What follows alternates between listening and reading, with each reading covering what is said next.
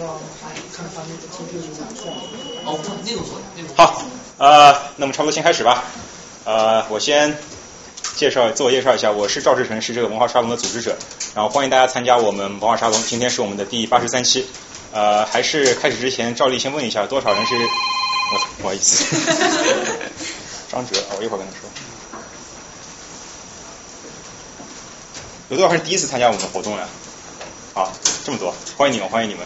呃，那么我们这个文化沙龙呢，是是从二零一三年七月份开始主办的，然后我们是每周六下午都会在这个地方啊，这次是周日了，一般是周六会讨论一个话题，然后话题种类非常多样，然后呃每次会有一个主讲人探讨一个话题，如果大家感兴趣的话，可以到我们的网站，我们的网站是这个 ny 沙龙点 com，沙龙是我们拼音，那么每期我们每次活动的讲义和录音都会放在网站上可以下载，那么大家有兴趣可以去看一下，我们讨论的话题还是涉及的范围还是蛮广，然后。然后我每次活动的呃这个录音也会放到这个荔枝 FM，包括这个呃往期活动这个 Podcast 也有哈，如果大家感兴趣，可以在这些播客平台上听我们录音。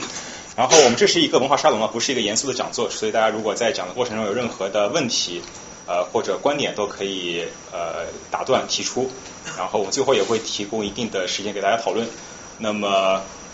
呃，今天我们非常有幸的邀请到了这个林瑶师兄。林瑶师兄是呃，大家在介介绍里面也看到了，他是北大生物学的本科和科学哲学的硕士，然后现在是在哥大读政治学的博士，然后是我非常敬佩的一位非常博学的一位师兄，对对对对。然后对很多知识面不仅知识面非常广嘛，而且有自己非常完善的体系。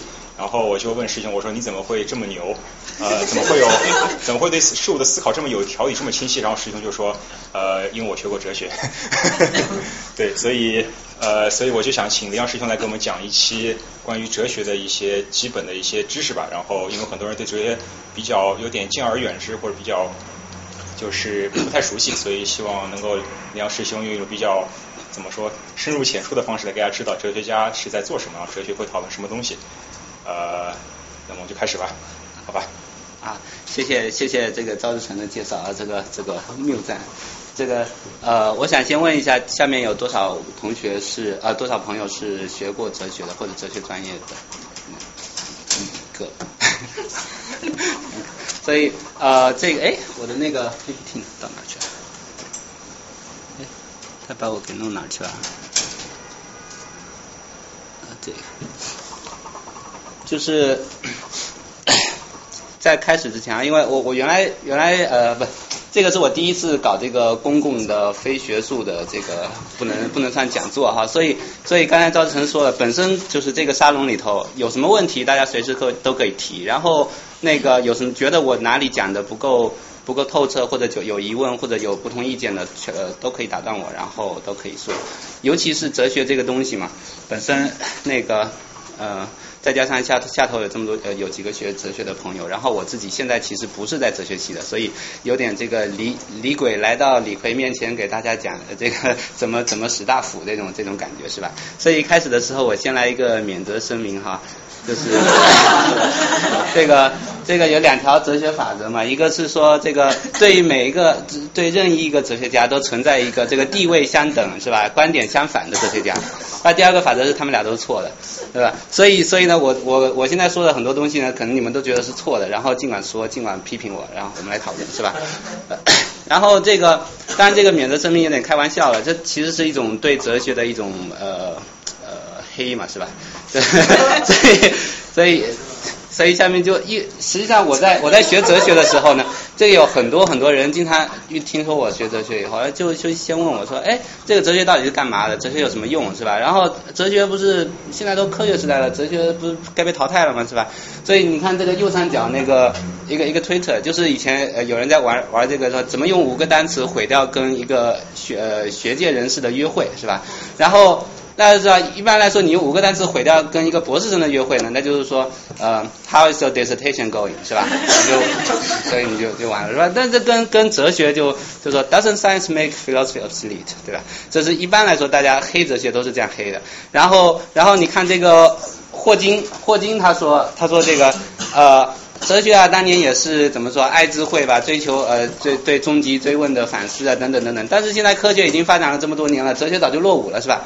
所以现在呃，这个哲学早就该被淘汰了。这大大概现在很多哲学呃科学家，还有就是说呃就是喜欢科学的人士，经常持有这种观点。还有包括为什么为什么哲学这么多年没有进展呢？有人认为啊，哲因为哲学没有缺乏标准是吧？缺乏共识，哲学家吵了几千年了，还不就是那些问题嘛？吵来吵去也没什么进展。然后你说呃你你说这个该怎么做？我说那个该怎么？我我一个是唯心的，一个唯物的，一个怎么样，一个怎么样的？然后到现在啊还不就是那些老问题对吧？有的就干脆认为说哲学问题没有什么意义嘛对吧？终极追问追问来追问去，好像反正也答不上什么东西，然后都是都是伪问题。然后还有包括，其实我们看日常生活中，我们使用怎么使用哲学这个词，也可以看出一些端倪。比如说，和和经常遇到有人说这个，个人有个人的人生哲学，是吧？那这时候就好像，因为我们说起哲学的时候说，哎，哲学是一门学科。那你如果说个人有个人人生哲学的话，那好像哲学是一个特别一文不值的东西，是吧？谁谁想一想啊，就就有一套哲学了。对不对？也不用什么体系化的工作，也不用什么学术的工作。然后，呃，这实际上，实际上，其实我们就可以看出，当当我们说个人有个人人生哲学的时候，这是一种对对这个概念的滥用。或他，你可以说个人有个人的人生观，对吧？或者管理哲学，比如说这个马云的管理哲学，对吧？乔布斯的管理哲学，习近平的管理哲学，他配吗？他们是吧？这个问题就是这说管理哲学的时候，可能就是说一套管理的理念或者管理的座右铭或者等等等等。但这时候大家喜欢用哲学来套它，一方面觉得这个哲学很玄乎，是吧？说一用它用上哲学这个，哎，马上这个境界高起来了。然后另一方面又觉得好像哲学是个随手随手可及的东西，是不是？我不用不用经过什么训练，我就可以讲哲学。然后再比如说什么吴清源的围棋上升到哲学境界了，是不是？然后爱因斯坦的哲学观呢，或者。当然，还有一种一种黑的方式，也也不能说是黑还是粉呢，就有中医黑和中医粉都喜欢说这句这句话，说中医是一种哲学啊，中中华文化博大精深的哲学，它不是科学，所以你不能拿科学的标准来评判它。在中医粉拿拿拿这句话来说的时候，他就哎说我们中医比你西医高，对吧？然后西医呃中医黑拿这这就说中医是哲学的时候，意思就是说你们中医比我们比西医低，因为你只是哲学嘛，你还达不到科学的层次，对不对？所以然后然后你对比一下，说我们当然我们日常生活中的其他好的词。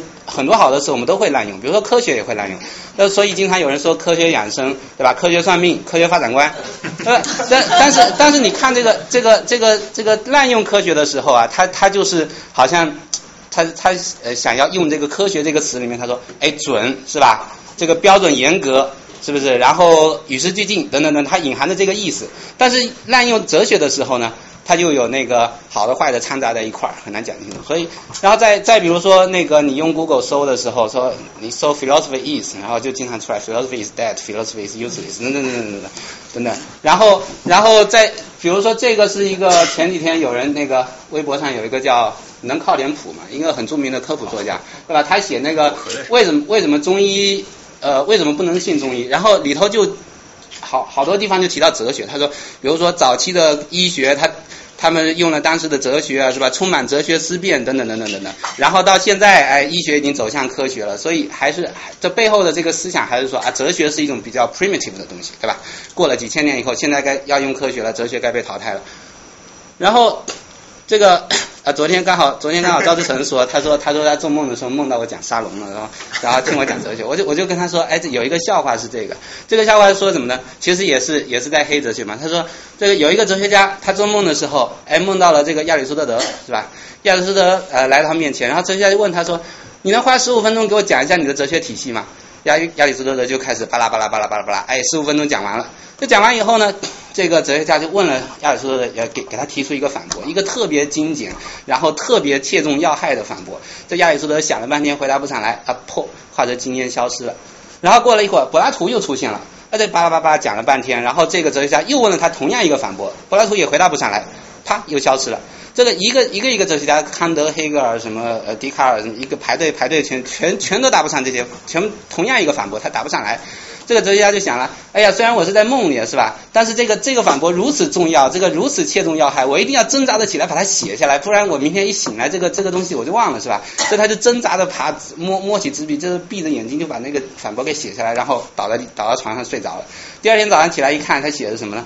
是吧？他在纸上写的 That's what you say, what you say，对吧？这强调 着着重在，就是这个这个什么意思呢？就是说，就是一个很经常的对对哲学的批评，就是说。哲学家都在各说各话嘛，也没有共识，也没有标准，所以所以亚里士多德你说这个这个这个，那不就是你自己个人的意见吗？是吧？柏拉图你说这个这个，不也是你自己个人的意见吗？所以说来说去还不都是自说自话，没有什么没有什么进展，没有什么共识可言，所以。这个观点呢，其实包括某些哲学家他们自己也有这也也对哲哲学持有这个批评，比如这个 Peter Unger，这个 Unger 是好像是 NYU 的教授吧，蛮著名的一个教授。然后你看这个书名就看出来，Empty Ideas: A Critique of Analytic Philosophy，什么意思？哲学搞的都是 empty ideas，对吧？这哲学家自己经常呃有有的哲学家自己也对哲学持有这种贬义的态度。那么那么像这些对哲学的批评，这种在黑哲学的办法，很多人也试图回应了。对吧？那我们可以看一看，说一些一些回应的方法，是吧？比如说，比如说最经常的一种说法是什么？哲学是什么？哲学是对智慧的热爱，对吧？因为你看这个 philosophy，philosophy 啊这个词根，它就是 love of wisdom。但这句话说了等于没说嘛？就好多好多本来心里就看不起哲学的人，他就说啊，那你照你这么说，科学不是对智慧的热爱吗？是吧？社会学不是对智慧的热爱吗？大家都是对智慧的热爱，你哲学有什么特殊啊？你哲学如果只是对智慧的热爱，没有一套方法论，没有一套什么呃。这些东西的话，那那那你也算不上一个什么学科嘛，对不对？严密的学科。还有一种说法说，这个无用之用是为大用，这这好像听起来就更扯淡了。你 这个这个就是一种，就换一种说法说我没有用，对吧？对吧？哲学没有用。那你哲哲学如果真的是要成为一门学科，你肯定要有一个什么用处，对不对？还有像说一切哲学是一切科学的基础，那这个这个主张科学的人也不会同意嘛。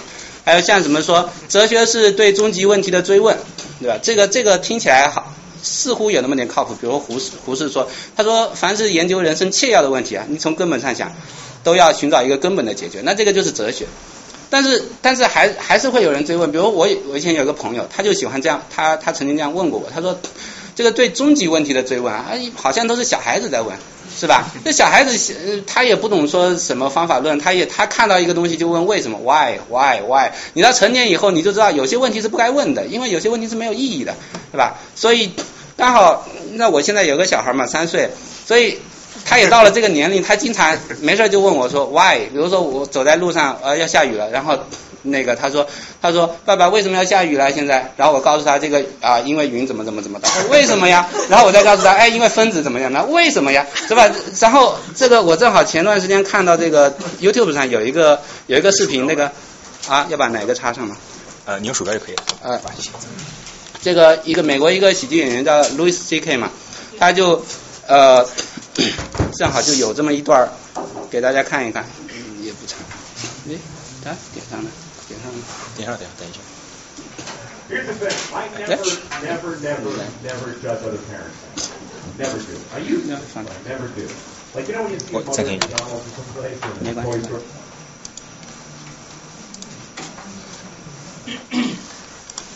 Here's the thing. I never, never, never, never judge other parents now. I never do. I used to, but I never do. Like you know when you see a mother at McDonald's or someplace or in a toy store and she's just melting down on her kid She's like, shut up, I hate you, you're ugly. and people sitting around going, oh my goodness, she's a horrible mother. And guess what? Those people aren't fucking parents. They don't have kids. Because any parents who are in that store are thinking, what did that shitty kid do with that poor woman? That poor woman. I wish I could help. Because you don't know, man. You don't know. Or like when you see a parent that seems to be negligent, like you're in, you see a parent in McDonald's with the kid, and the parent's like, I can't do this shit anymore. Collapsed, and all the shopping bags are just strewn everywhere. And the kid's happy. The kid's eating French fries. And the kid asks a question like, Mama, why is the sky blue? And she's like, just shut up and eat your French fries. and you think, what a terrible mother. Why doesn't she answer her child? When I have a child, I will answer all of their questions and open their minds to the wonders of the world. Well, guess what? You don't know what the fuck you're talking about. You can't answer a kid's question. They don't accept any answer. A kid never goes, oh, thanks, I get it. They fucking never say that. They just keep coming. More questions. Why? Why? Why? So you don't even know who the fuck you are anymore at the end of the conversation. It's an insane deconstruction. It's amazing. This is my daughter the other day. She's like, Papa, why can't we go outside? Well, because it's raining. Why? Well, water's coming out of the sky. Why? Because it was in a cloud. Why? Well, clouds form when there's vapor.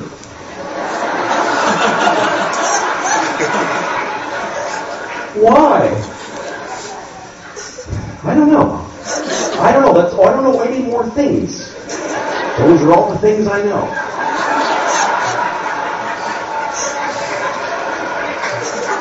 Why? Because I'm stupid, okay? I'm stupid. Why? Well, because I didn't pay attention in school, okay? I went to school, but I didn't listen in class. Why? Because I was high all the time. I smoked too much pot. Why? Because my parents gave me no guidance. They didn't give a shit. Why? Because they booked in a car and had me, and they resented me for taking their youth. Why? Because they had bad morals. They just had no compass. Why? Because they had shitty parents. It just keeps going like that. Why? Because fuck it, we're alone in the universe. Nobody gives a shit about it. I'm to stop here to be polite to you for a second. But this goes on for hours and hours, and it gets so weird and abstract. At the like, why? Well, because some things are and some things are not. Why? Well, because things that are not can't be. Why? Because if nothing wouldn't be. You can't have fucking nothing isn't. Everything is. Why? Because if nothing wasn't, there'd be fucking all kinds of shit that we don't like giant ants with top hats dancing around. There's no room for all that shit. Why? I'll fuck you. Eat your french fries, you little shit. Thank you very much, everybody. Bye. 感觉小孩在对他做图灵测试。所以， 你看最后那个小孩就问到说啊、为什么为什么有些东西存在，为什么存在一些东西，而不是什么都不存在，是吧？这是一个很多人经常说的啊，哲学上的终极追问之一嘛，是不是？所以。我待会儿我会讲到说，呃，这个问题怎么去解决它，然后还有接下来还再再随便说一点，比如说有人说哲学就是反思，那那还是还是前面那个那个反驳嘛，是学什么不需要反思啊，对吧？学哲学有助于学习哲学有助于反思，那我学科学有没有有可不可以帮助反思，对不对？学哲学一就是说，我们如果要理解说哲学到底是为什么可以成为一个独特独特的学科，有它独特作用，一定是说哲学它的内核是什么东西，对吧？它的方法论，它的目标是它的目的是怎么样的？然后再比如说，还有一个很著名的哲学家 Wilfred Sellers，他他有一段话很经常被人引用，他说：“The aim of philosophy.” Abstract formulas is to understand how things in the broadest possible sense of the term hang together in the broadest possible sense of the term。就是你你光看这句话，你也不明白他在说什么，是吧？对，所以呃右边这个图就是就是也是一个笑话嘛，对吧？说这个世界上谁对哲学啊，谁对哲学思考的最深刻，那就是校门口的保安嘛，因为他们经常问看到所有人都问三个问题，是吧？你是谁？你从哪里来？你到哪里去？对吧？这是终极追问，是，所以。那还有，比如说有有有些人更试图更进一步给出对对哲学好像看似更靠谱的一些理解，比如说这个呃罗素罗素左边这段话，他就说哲学是什么呀？哲学是在神学跟科学之间的一种东西，是吧？神那他哲学跟神学不一样，他跟科学一样是什么？他要运用理性，他不诉诸于权威。然后这但是跟跟科学不一样是，这哲学没有这个。呃，哲学它的对象不是那些这个确定的知识，对吧？它的目标不是追求确定的知识，或者是说，当它在确定知识不可能的时候啊，我们在做哲学；如果确定的知识可能了，我们就做科学。那这个看似看似好像是解释了哲学是什么，因为你可至少把哲学跟神学区分开来。但是接下来这个科学家们会再问说，那你这个意思就是说哲学还是比较原始，的？比较初始一些，对不对？因为你追求的是那些，就是你只有在这个这个确定的知识不可能的时候，你在做哲学嘛。然后等到这个方法发展了，确定知识可能了，我们就开始做科学了，对吧？哲学就可以抛在后面了。对不对？所以这表面上是在粉哲学，实际上还在黑哲学嘛。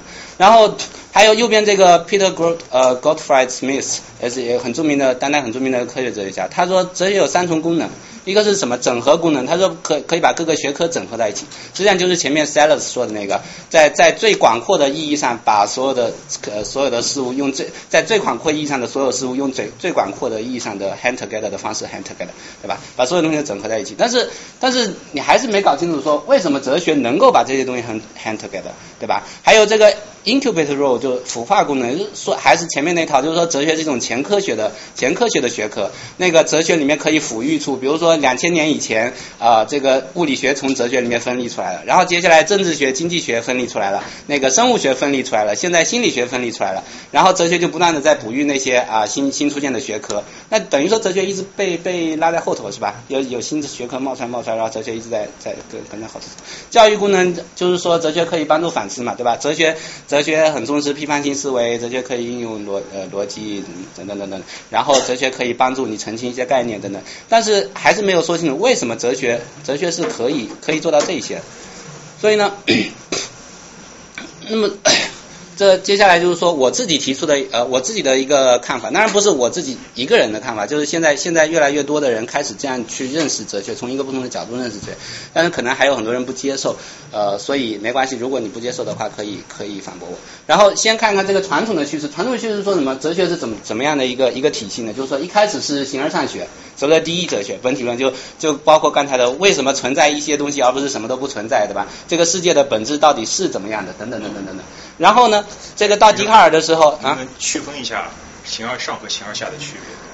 呃，形而上和形而下的区别，其实这个这这两个词当然是从中国的古古籍里面来的，只是说现在借用一下，借用一下这个呃这个这个词去表述哲学。然后那个古呃就是说古籍里面说形而上形而上是为道嘛，形而下是为器，这等于说等于说追求什么是道，这个世界的本源，世界的本质是什么东西的，就叫形而上，对吧？你追求怎么去运运用这个应用这个道去去制造器物，去去获取你的那些价值呃就是功功利效果等等，就就是形而下的东西。所以所以就是说大家在翻译这个形而上学 metaphysics 的时候，借用这个词来说这个 metaphysics 追求世界本质的那一套学问。是吧？叫做形而上学。然后到笛卡笛卡尔的时候，就提有发生了这个认识论转向。这个认识论转向说什么呢？就是说，你呃一直在想说这个世界的本质是什么？那你有没有想过，你到底能不能知道世界的本质是什么？就是其实笛卡尔那个时候，就是大家开始对怀疑论这个问题很重视，对吧？假如说有一个，假如说你现在你以为你你现在在讨论哲学，实际上你是生活在这个 matrix 里面，对吧？你怎么知道你不是在 matrix 里面，对吧？所以所以这时候就发生了认识论转向，要先去讨论说我们的知识何以可能，啊？为什么我们可可能获得知识？然后到了十九世纪末二十世纪初的时候，又所发生了所谓的语言学转向。发现我们在讨论知识何以可能的时候，我们首先要首先要看看我们用来讨论知识何以可能的，我们是用我们的语言来讨论，对吧？那这个语言我们要把它命题化、清晰化，或者语语言中有很多混乱的概念，我们首先要把这些东西澄清楚。我们要了解这个，当我们使用这个概念的时候，我们到底是怎么去使用它的？所以这时候就发生了啊，就就有了什么语言哲学啊、数理逻辑啊，还有当代的分析哲学、现象学、科学哲学等等等等这些东西。所以这是一套传统的叙事，说哲学经过了这几个转向。那当代呢，包括我自己在内的很多人哈，认为现在哲学有一个规范转向。这个规范转向就是说，我们需要重新去理解说，重新理解哲学，重新从一个规范的视角去理解哲学。那哲学是一个是什么东西呢？就是说，哲学是一门关于探讨探讨规范性的学问。那这个规范性包括什么呢？包括认知上的规范性，或者理论上的规范性，包括实践上的规范性，包括包括探讨规范性时候需要用的这个工具和方法。那这个认知规范性是什么呢？它首先是认识论，就是实际上我们刚才讲认知论转向，包括说什么是哲学啊，不是什么是知识，什么是真。但我们在我们在讨论 我们在说什么是知识的时候，实际上你想，当表面上说什么是知识这个问题和什么是狮子或者什么是什么是桌子，对吧？这个问题表面上看是很相似的，实际上它内核是不一样的。因为当你当我们说什么是桌子的时候，我可以直接指着这个东西，对吧？这个这个是桌子，然后我去考察它的材质，我考察它的怎么组成的呢？但你说什么是知识，我指的哪个东西？那知识在哪儿，对吧？所以，所以这时候其实 讨论什么是知识的问题的时候，它实际上是对我们对这个概念的理解，放把知识这个概念放在我们整个概念体系中如何去理解息息相关的，对吧？我们实际上讨论知识的时候，可能最后的问题是说，我们应当把什么样的信念当做知识，对吧？所以这个实际上是一个规范性的问题。然后由这个由这个呃认识论出发，就可以引申出一一大套的东西，比如说科学哲学，讨论说什么，当我们说什么是科学的时候，实际上问的是我们应当把什么东西视为科学，什么东西视为伪科学，什么是东西视为非科学，对吧？心灵哲学包括我们我们应当怎么去区分身心，我们怎么去看待自我，怎么看待这个自由意志等等的。然后形而上学可能需要归在这一类底下，就是我们怎么去，比如说我们应当怎么去思考，我们怎么去看待说这个世界。呃，应当被理解为一个什么样什么样的形态，对吧？或者说我们是是不是有理由去认为上帝存在还是不存在，等等等等。然后语言哲学，然后由这个出发就就就会得到说，为什么哲哲学有的时候呢，它会是有那个腐化功能，就是说，它哲学经常会做一些前科学的推呃哲学推测，因为因为实际上是说，当我们在就由认识论里面，如果我们可以推出一个原则说。说这个呃，我们需要知道这个世界上在发生什么事情，但这是我们的信息不足，我们我们对这个方法了解不够深刻的时候，可能我们需要需要给定，就是说知道了我们我们一些认识论的原则，然后从这个原则上进进行一些合理的推测，对吧？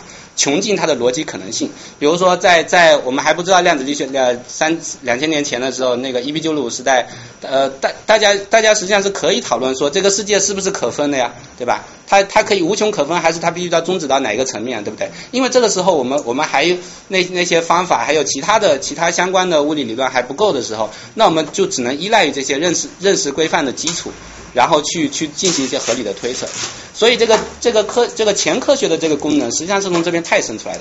那与此同时，还有这个实践规范性的这一部分呢，可能占的更大一点。它那包括了包括这个道德哲学，包括了。包括了一些我们对呃伦理学中，包括说我怎怎么样算是好的生活，对吧？还有包括这个原伦理学里面说，到底存不存在道德这个东西？道德这个东西的基础是怎么样的？所以由这个由这里出发，就会推生出一系列的，比如说应用伦理学、法理学、政治哲学等等等等等等很多的很多的问题。然后接下来就是说，还有一部分这个工具和方法，因为因为你在考察这个规范性问题的时候，它可能跟事实问题相差很远。比如说我在呃。呃，这个这个考考察事实问题的时候，我可以用我的感官，对吧？我可以我可以在我的感官基础上设计一套实验方法，我去我去考察这个世界上存在这些这些那些东西。但是如果说认知规范性和时间规范性，它的对象是我们的我们的概念、我们的直觉，还呃我们的直觉，还有我们的这个。呃，就是说我我我们对于呃，就是我们的出出发点是对于这个道德，对于认知应该是怎么样进行的这些直觉，对吧？我们需要澄清这些概念，然后需要去平衡这些直觉。那么我们只能利用这个逻辑的工具和这个语言的工具。所以呢，这时候就就需要去思考说，逻辑的逻辑的基础在哪里？怎么样怎么样构建一套好的逻辑？然后语言如何澄清我们的语言？如何澄清那些概念等等？所以，那么这里那刚才说了说了半天这个规范性嘛。然后可能有人就会说，呃，当当然先说一下，就是说，呃，我们经常用用很多不同的词来来区分这个规范规范和事实嘛，比如实然、应然、是、应当，对吧？这个世界是怎么样的？然后说你应当去做什么东西？然后陈述和起始去规，然后实证和规范、事实的、价值、原因和理由等等等等等。那这时候很有的人可能会，就是有的人可能会怀疑说，这个实然和应然的区分到底成立不成立？实际上有两类这样的怀疑，一类的怀疑是，呃，比如说有一个曾经有一个哲学家叫呃 Hilary Hilary Putnam，他他提出一个一个想法说，这个实然跟应然的二分是不存在的，应该是三分。怎么三分呢？就是事实对吧？实然的层面，然后应然道德道德伦理这这这一套东西，然后再加上一个就是传统习俗呃呃法律等等的这些东西呢，他认为既不纯粹属于事实的，因为。因为它又有一点规范性，对吧？比如你认为这个传统，我们我们在某种意义上还是要遵遵遵循传统，也要遵循法律的呢。但它又不纯是那个应然的，对吧？因为它有事实性，它是人规定出来的。那这是一种对这个实然应然这种二分法的挑战了。但是如果你仔细去想这个这个这种三分，你会你会发现说。这个习俗、法律等等等等这些东西，你最终还是可以把它区分成说它的实然的层面，实然的因素在哪里，对吧？这个应然的因素在哪里？就是比如说一个一个传统，它形成的过程，它是它是实然的，但它形成以后达到这个平衡以后，我可以去思考说这个平衡点到底是好的还是不好的，对不对？我们有没有理由去去反对这个传统？我们有没有理由去改变这个传统？所以这样的区分是不成立的。那另外还有一种区分是说。根本就没有因然这一回事情，因为因为所有的因然嘛，它可能根本上都是实然。比如说，当你当你在说呃呃，你不我们大家都不应当去偷盗，那这个时候呢，可能其实就这这类人他会认为说，你当你说这句话的时候，你并不是在表述一个应然命题，你只不过在表述自己的一种态度，你对你对这个偷盗的厌恶。比如说，你说。希特勒是个大坏蛋，或者希特勒做的是一件坏事情，这看起来是一个应然命题，对吧？但是，但是这一类人他会说说，你其实想想说的只不过是，我靠，希特勒是吧？你表述的表表示一种厌恶，对吧？所以这个这个呃这个因然实然的区分是不存在的。还有其他诸如此类的区分，比如说呃诸诸如此类呃此类的这种反驳了，比如认为说说强权即公理嘛，所有的公理你你以为世界上有什么公理啊？实际上说说到底只不过是利益的争夺等等等等。然后我在后面如果有时间的话，我会呃再回到这个问题上来，因为这是原伦理学里面经常处理的一个问题，就是说为什么实然因然区分是成立的。然后 那我们现在先假设说这个区分是成立的，这个区分成立以后。它它有什么问题呢？就是说，呃，实际上我们在我们在日常生活中，我们经常会混淆这两个区分。就是说，呃，因为其实同一个命题，你用用同一个句子，它在不同的语境下，它可以以两种方式理解。甚至同一个语境下，你用两个角度去看它，你会发现这个句子它蕴含的东西是不一样的。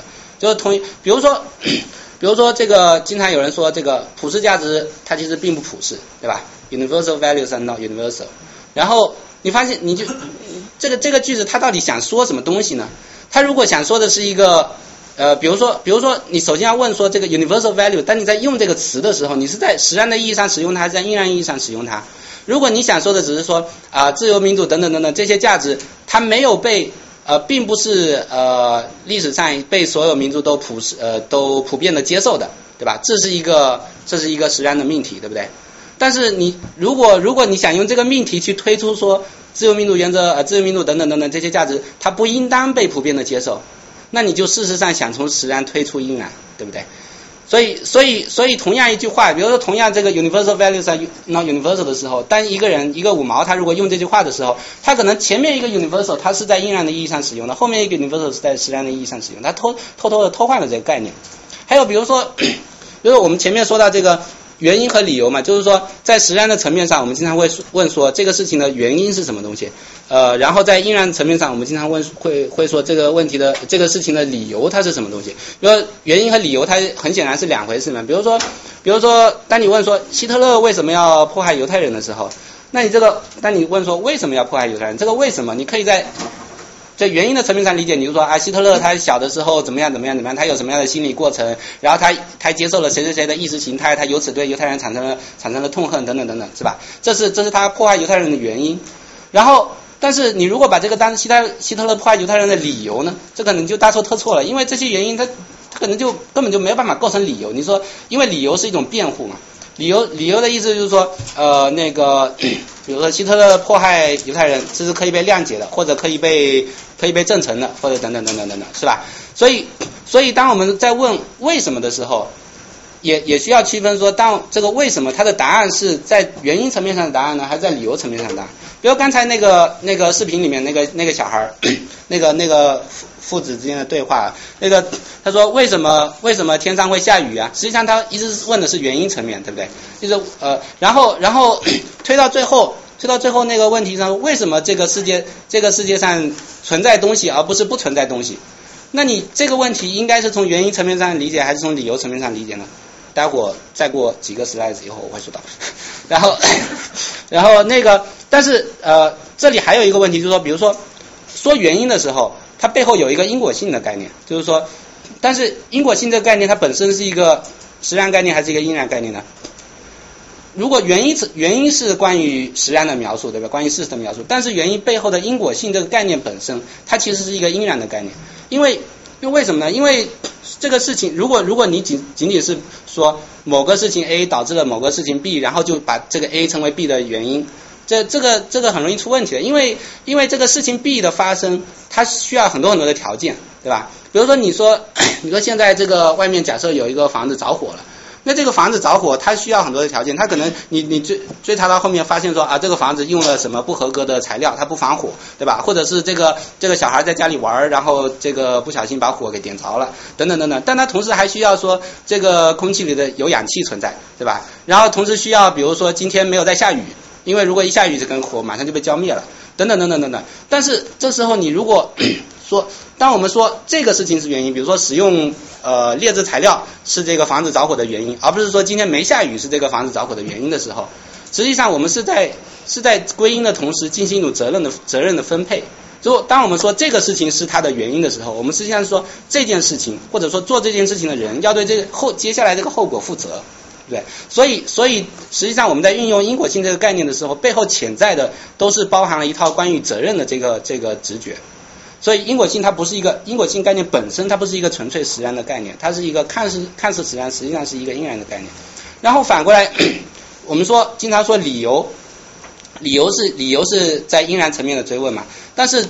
但是有一个说法叫做内部理由 （internal reasons versus external reasons），就是在哲学里面经常讨论，说 internal，比如说，比如说有人也会说说希特勒迫害犹太人，他有他内部的理由，他的 internal reason，这个 internal reasons 是说给定了他既有的这些 desires，然后这个 preferences 等等等等，他可以推出这套结果，说我应当去迫害犹太人，对吧？他他也可以跟自己说，我应当去迫害犹太人，因为我如果不迫害犹太人会怎么样怎么样怎么样。但是这个应当，它它是一个伪的应当，因为它你的你的起点是一套这一套给定的这些没有被没有进一步得到辩护的这些这些欲望这些偏好，然后再再包括说这个上帝上帝存在不存在这个这个问题，我这个问题可能留到后面点，然后然后然后这这规范性的英语对应哪一个词？哪个规范性 normativity？呃 normativity 啊，然后然后这然后我这样区分说实然和因然的时候，并不是并不意味着说这两者是截然截然分开的，就是说包包括我们刚才已经看到，比如说我们在说这个事情原因是这样这样这样，就是它本身是一个。你单从这个这个描述本身来说，它是一个实然层面的描述，对吧？然后，但是它背后蕴含着关于因果性的一些规范基础，一一规范规范性的理解。那反过来，我们在进行哲学思考的时候，我们进行因然辩护，说这个事情啊，我这样做是有这样这样这样这样的理由的时候，我可能我也需要同时带入带入一些事实材料，尤其是科学层面的材料。比如说，当我当当我在呃说那个为为民主辩护，说我们应当追求民主，而不是追求专制的时候。那背后肯定也是因呃也是需要一套材料，比如说呃民主能够，比如说能够提高人的自尊，能够什么在在跟一般的意义上，就是说在在多数情况下能够遏制腐败等等等等，所有这些材料带带入带入我们这个这个因然辩护，然后放入放入整个整个辩护的过程中，在推理的过程中，是吧？所以所以这个因然辩护它是离不开事实材料的，就是说这两这两个层面虽然在概念上区分开，但是在实际上我们常常要把两者混合起来使用。那么，那么如果如果说啊，我有个问题啊，不好意思，就因为我估计我的水平又到这儿，呃，完全就是同学，我这问题一定要问一下啊。或者前面你讲的这个说，嗯，说那个我们哲学也做一些就是科学的前期的思考，嗯，比如什么呃量子论也好啊，相对论也好，那我的感觉就是说，就我可能这是我的一种思路啊，一种逻辑在里头。那么，难道？那你这样的意思就是说，说只要是这个科学这个学科没有成立之前，所有东西都是哲学思考吗？是这样的一个逻辑吗？然后因为说你没有提到实战性跟应然性的东西，这个好像有一种给我一种一种感觉，就好像说，哎，比如说我要做量子论，这个东西我只是你现在科学也没办法证实，所以说我进行一个哲学上的思考，然后让别人去证实才是科学上的研究。但是对于我来说，我觉得都是科学的。这一串下来都是一个科学的研究，而并不是说前面是哲学，后面才是科学。然后其实就是说，我想问一下，这个你是怎么想？对，就是就报呃你说的这这一部分，就是说前科学的这这部分准备工作哈，这个其实很呃，我也并没有说它一定就是属于哲学就不属于科学，因为在这个地方界限可能是很模糊的。就是说，因为它是一种属于说哲哲学内核工作以外的一种一种推演性的工作，一种派生性的工作。科学就是哲学的推演性的。呃不不呃。因为其实其实说科学它它呃等于说等于说在某些领域之内，某些领域上，这个哲学对对这个因然层面这个因然奠基的这些思考已经基本上可以完善了以后，或者然后出现了一些新的方法、新的新的事实材料之后，然后。这时候这个学科就可以独立独立自主的运作了，在很大意义上可以独立自主。完全明白，因为您刚才讲说什么关于民主啊这种就社会的这种系统上的论证，也是说，比如说我们刚开始有一种依然性的思考，嗯，然后在一定的层面上，我们要需要科学的数据啊这些方法来帮助我们实现。所以说，在这个其实科学跟哲学在您的角度来说是没有什么划分的。呃，这个就是说我刚才说的这个只是哲学功能里面的一小部分嘛，就是说哲学真正的它它有一套这个呃它有一些关于呃纯粹规范性的问题的思考，然后这些这些问题它是不管怎么样都不能回到回到科学，就不能完全用科学来解决的。然后刚才说的那些，如果最后都能够变成科学的那些领域呢，它本身只是因为只是哲学在进行一些前期的前期的工作，但是前期工作结束以后，它很大程度上跟哲学就分离了。就比如说咱以前相对论能被证明，然后可能大家从观测啊、天文上的观测能证明，现在量子论还是没证明啊，包括弦弦理论这种东西，那现在还是科，现在它这种就这些理论来说，它是科学还是哲学？我呃，量子都已经被证明了。对对对，我会认我会说这是这些是科学工作，然后然后这些问题我待会儿待会儿后面会讲到，因为我待会儿后面会讲到科学哲学的一些问题，所以我可能可以留到后面来处理。然后啊，那个不好意思，因为因为可能时间上我自己掌握的也有点问题我我想。我要小补充一点，就是这个是不是被证明，并不是它是对科学还是被哲学的一个区别，就是对对对应该说它能否被证明。比如说弦论它不能被证明，不是因为它从原理上不能被证明，而是因为现在实验没达到那个条件。对，所以你不能说哦，我达不到那个条件，那它就是哲学真的，这是不对的，因为它原理上是可以被证明的。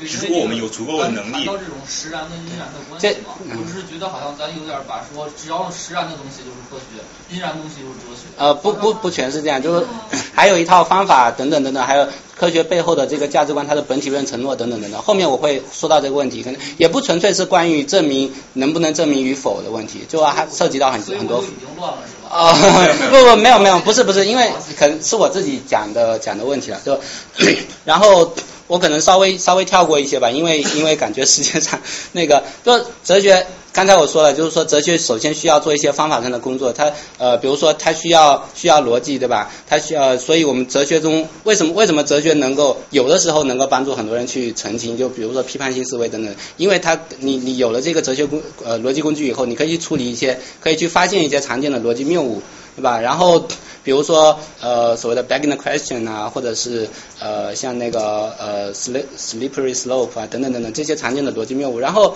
但同时还要需要问这个哲学的规范基础何在？就为什么我们要为什么我们在处理这个问题的时候需要讲哲学呃讲讲逻辑，对吧？为什么不能不讲逻辑天马行空的？所以这个这个待会儿后面会从会回到这些问题上来，然后包括日常语言的呃也需要说进行很多概念澄清的工作。那概念澄清的工作，呃。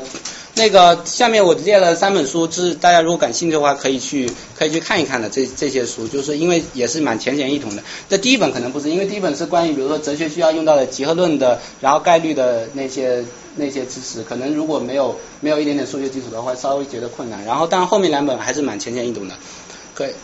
然后 这里面这个这个是呃亚里士多德和莱布尼茨，然后这个莱布尼茨有有一段话，他说他说如果我们有一套这个形式化的这个普遍普遍应用的语言的话，那我们我们在做哲学的时候就可以像做科学呃做数学一样来算？遇到遇到这个哲学争争论的时候，两个人就不用再吵架了嘛，就可以跟对方说啊来我们坐下来拿出笔，我们来算一算嘛，对吧？但是 但是这个这个。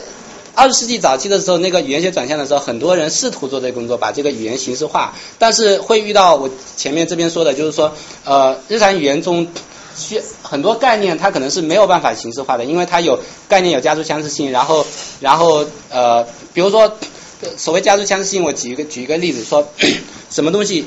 呃，维特根斯坦经常说的一个例子，叫做什么是 game，对吧？什么是游戏，对？或者或者是呃什么比赛等等的 game。然后这 game 你你说呃呃或者是什么 sports 也可以这样说。这个 sports 你你听到 sports 大家就说，哎呀这不流汗嘛是吧？大家到赛场上跑一跑，然后踢踢球、跑跑步，然后扔扔东西是吧？这用用到体力的东西就是 sports，对不对？但是但是但是你又发现说这个什么象棋啊、围棋啊，它现在它被放到什么呃奥运会、放到亚运会里面去，它也算 sports，对不对？那这个象棋、围棋它用用到体力吗？那你如果说，当然他用到体力了，你坐在那边坐在那边那个一天运算运算，然后然后这个心心里很很紧张，这个肌肉紧绷，你也用用到体力，那那说起来这什么东西不用到体力对吧？你看一个恐怖电影你也用到体力，对不对？所以所以这个这个家族相似性，它就是说，你可能对某些概念，我们日常使用的某些概念，你没没办法找到这个概念里面所有这些东西，对吧？这个这个呃足球、田径。象棋、围棋等等等等，他们他们中间可能相互之间没有同同一个共通的东西，同一个内核，是吧？然后可能是呃足球呃足球、田径、跳高，他们之间有一个这个东西，有一个 A 特征比较相相似一点。然后跳高呃象棋、围棋它有一个 B 特征比较相似一点。然后这个象棋、围棋跟游泳又有一个 C 特征比较相似一点。然后这些这些这些特征使得它们组合成一个家族。对吧？这是所谓的家族相似性。然后这个本质争议性概念是指什么呢？就比如说对某些，特别是规范性比较明显的概念，比如说自由。你说自自由是什么东西呢？那呃，可能可能这个在可能就是这个呃有一个有一个哲学家叫 Galli，他说他说这个有些概念它本质上就是有争议性的，你没有可能没有办法解决，你没有办法说呃我一定说用这种方式去理解这个概念就是最好最好的。对吧？可能有几种几种都都是比较合理的理解方式，然后你要看这个语境，看怎么应用。比如说自由概念，你如果说自由是呃，比如说现在有很多很多文青喜欢去西藏嘛，然后他就说啊，我去我去去了一趟西藏，我感觉到精神上的自由，对吧？这个这也是一种对自由的理解。但是但是在政治上，你说呃，自由是什么东西？有的人也会说，自由就是没有被别人干预，对吧？不被别人干预就是一种自由。那那还有会还有人会说，这个如果自由就是不被干预的话，那这个是会出问题的。因为你想想，假假设我们想想象两个人，一其中一个人是是个奴隶，这个奴隶呢，他他命特别好，他遇到了一个特别宽厚的主人。因为，这个这个主人呢，他平时都不怎么管事儿，是吧？奴隶爱干啥就干啥。但是就有一点说，这个主人他如果什么时候心情不好，他他现在还没发生过啊，这个主人一直都很好。但是万一他将来心情不好，他想打这个奴隶的时候，他就能打。对吧？因为这个这个法律上就是这样，因为你这个人身这个权利已经卖给这个主人了嘛。然后，那如果如果说这个奴隶是呃，他是他是完全不受这个主人干预，对不对？所以你如果说自由就是不受干预的话，那这个奴隶就是自由的。那反过来说，如果是一呃一个民主国家的公民。他这个这个国家，他订立了很多很多法律。你不，比如出门走的时候，走在街上看到看到红灯，你也得停下来嘛，是吧？是不是被干预了？对不对？你你也不能去呃这个烧杀抢掠，不能偷偷摸摸什么的。然后，所以你在生活中有很多可以干预你的东西。所以那那这样的话，好像如果自由仅仅是不受干预的话，那这个奴隶看起来就比这个民主国家的这个公民更自由，因为他受的干预更少，对不对？所以这时候有人就会说。那我们需要提出一套对自由新的定义，比如说自由是不受支配啊，或者是不受什么呃 non-infantizing 就不不被婴儿化的对待等等等等，有是有很多关于自由的概念在这里，但是这些概念他们可能会导致其他新的问题，是吧？所以这时候就需要你去平衡，你说啊哪些问题更小一点，哪些问题我们在实际中可以认为是可以去容忍、可以去呃可以忽略的等等等等，然后由这。所以把这些概念呢放到一个更大的这个直觉的网络、直觉的体系里面去，去去平衡，去找到我们想要的这个平衡，对吧？所以这样的工作可能是很难，呃，没有办法完全被数学化的，就哲学必须在这个语言的基础上去不断的进行。然后同时，那哲学还有其他的，那那你你去你去这个进行这个工作，进行这个这个推理的工作的时候，需要用到什么呢？比如说，我刚才经常我刚才。很经常说到这个词就是直觉嘛，就我们日常中有很多很多很多的直觉，比如说那个呃无缘无故去虐待一只猫是不好的，对吧？这是一个直觉，或者说人有自由意志是吧？人人人应当为自己做的事情负责，这也是一个直觉等等。我们有很多很多这样的直觉。那那直呃哲学要做的一个工作就是说，以这些直觉为起点，然后去澄清，去推推理说这些直觉呃哪些直觉可能是需要放弃的，哪些直直觉是。会带来问题的，对吧？哪些直觉是我们需要保持的？所以呢，这时候就需要由设计很多的思想实验来做一个直觉泵的工作。就用这个思想实验呢，把这个把你的直觉给泵出来，对吧？泵出来以后，看看这个直觉有什么问题，然后要去修正它。那这时候，这但是但是不仅是哲哲学有思想实验嘛，物理学也也经常有思想实验。那这边比如说，你看这个有一个永永动机是吧？物理学里面很经典的永动机。然后右边那个麦克斯韦腰。也是物理学里面很常见的一个思想实验，然后底下呢，这个哲学，这个这个很著名的电车电车问题嘛，对吧？你这个如果这个车要撞向五个人的时候，你是不是要你是不是应该扳扳手让他去撞一个人，不是撞五个人？然后还有一边，比如说这个这个是一个漫画的，就是说啊六十年代的时候那个。那些反对这个跨种族婚姻的人，他就经常说：“哎呀，这个是这个是不行的，这个这个呃违反圣经，这个怎么样怎么样。”然后到两千年的时候，那些反对反对这个同性婚姻的人，他说：“哎，这个这个我说的话，我要说的话跟那那个人说的是一样的。”这实际上什么？这其实也是一个思想实验的工作。他就是说，通过通过把这两个案例放在一起。然后呢，你看看说这里面有没有什么问题啊，对不对？如果你认为，比如说你在两千年的时候，假如你是反对同性婚姻的人，然后你给出的理由是这个这个这个，然后这时候这时候有人告诉你说啊，如果你换一个情境，一九六零年的时候反对跨种族婚姻的人，他的理由跟你是一模一样的，那这时候你是需要放弃这些理由呢，还是说你要你要呃，你如果还很坚持认为说同性婚姻是错的，那你当然是试图去找说啊，这个跨种族婚姻和同性婚姻之间有什么区别，使得我可以这些理由可以用在这个情境下，不是不能用在那些情境下，对吧？然后如果你是如果你没有那么坚持认为同性婚姻是错的，你当然就会认为说啊，这两个情境是一样的，对不对？所以所以思想实验是帮助你帮助你这个把把你的直觉给蹦出来，然后去检检查你的直觉，因为经常这个直觉是隐在背后的吧，在潜意识里面工作的，所以把它蹦出来以后放在你面前了，你看看这个直觉有什么问题，我需不需要去修正它？那这个跟这个物理物理学里面用这个思想实验呢，就就有很大的很大的区别，因为比如说在在呃这个物理学里面，比如说这讲这个这个永动机，我们其实可以通过通过逻辑推理的方式，发现说这个永动机设计设计上有什么问题，对吧？比如说呃一开始一开始说永动机的时候，说的是啊外右边这这三个杆子它力矩比较长嘛，左边这个几个杆子它力矩比较短。所以，所以这个呃，这个一转到这儿的时候，这个这个轮子会向右再转半圈，然后到那儿的时候又会再向右转半圈，所以这个轮子就不断转下去了。那这时候你你如果仔细看这个这个思想实验，你就发现说啊，虽然左边的这个力矩比较短，但是它的那个棒子比较多一点嘛，对吧？所以到最后它就平衡了，所以根本就没没法往下转。因为就是说哲学，由于它处理的是一个事实的对象，所以你发现这个呃，它并不依赖于你的你的直觉，你。就是说，就是说，你你的直觉可能直接是跟这个事实发生的东西是违背的，是错的，对吧？但是在在哲学里面，你用这个思想实验的时候，因为你你的直觉需要跟其他的直觉相平衡，因为没有一个什么呃说，比如说世界上存在一个一个这个什么事情，你可以指向他说啊，这个事情告诉我们说。这个我应该应该去应当去搬这个扳机，或者说我这个事情告诉我说我不应当去反对同性婚姻，或者我应当去反对同性婚姻，对吧？他需要的是你你把你的直觉蹦出来以后，相互平衡、相互比较，然后通过这个论证的工作，通过接下来讲的这个论证逻辑推理的工作，发现说啊这些直觉会带来一些更坏的后果，所以我需要把这些直觉给放弃掉。那么那么说到论证的时候，就会经常有人说这个这个。论证论证很经常是没有用的，很多人不会被论证说服，对吧？所以，但这这时候呃，或者说有的人说这个，有的人就是有很多的认知偏见，你给他讲再多的论证，他有比如说 confirmation bias，对吧？他他听完了以后，他就过耳，就当做耳边风，他就过去了。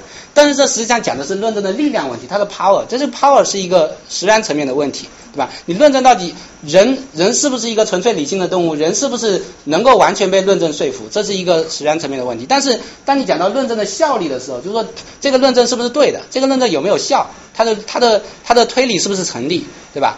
这个这个是一个效力的问题。这两个问题实际上是区分开的。然后然后然后。这个哲学哲学论证有有多么有用？这可能需要交给心理学家去解决，或者社会学家去解决，是吧？这个心理学家去考察说，你人到底在多大程度上能听得进这些理性理性的意见？然后，但是但是哲学处理的是论证的效率的工作，哲学希望希望尽量的把这些论证变得更有效率。然后，我 把涉及宗教的全部跳过去。然后那个 呃。嗯，昨天我还看到一个笑话，嗯，说阿耶尔是，就是这是两个非常有名的英国哲学家，阿耶尔对对对，和安斯安安他们在讲笑话，当然，安斯康对阿耶尔说，你如果说话不这么快，没人觉得你聪明，对，然后阿耶尔马上就回应说，你如果说话不这么慢，没人觉得你睿智，对，就是这样，所以在在哲学论证里也有一种 rhetoric，也有也有一种对，对，这个其实上就是说你在。在哲学论的怎么去说服人家，就是说你怎么样更更有效的、更有力的去说服人家，这是一个，这是需要你运用到很多 rhetoric 的工作嘛，对吧？但是如果你看的是哲学的论证本身，对对，哲学家本身对对哲哲学家自己也有很多的哲学家，哲学家也是人，哲学家有很多的 bias，哲学家有很多的 emotion 等等的，所以所以嗯，对，这是一个不同的问题嘛。然后然后这时候如果这时候可能会引来很多人的一个质疑，就是说。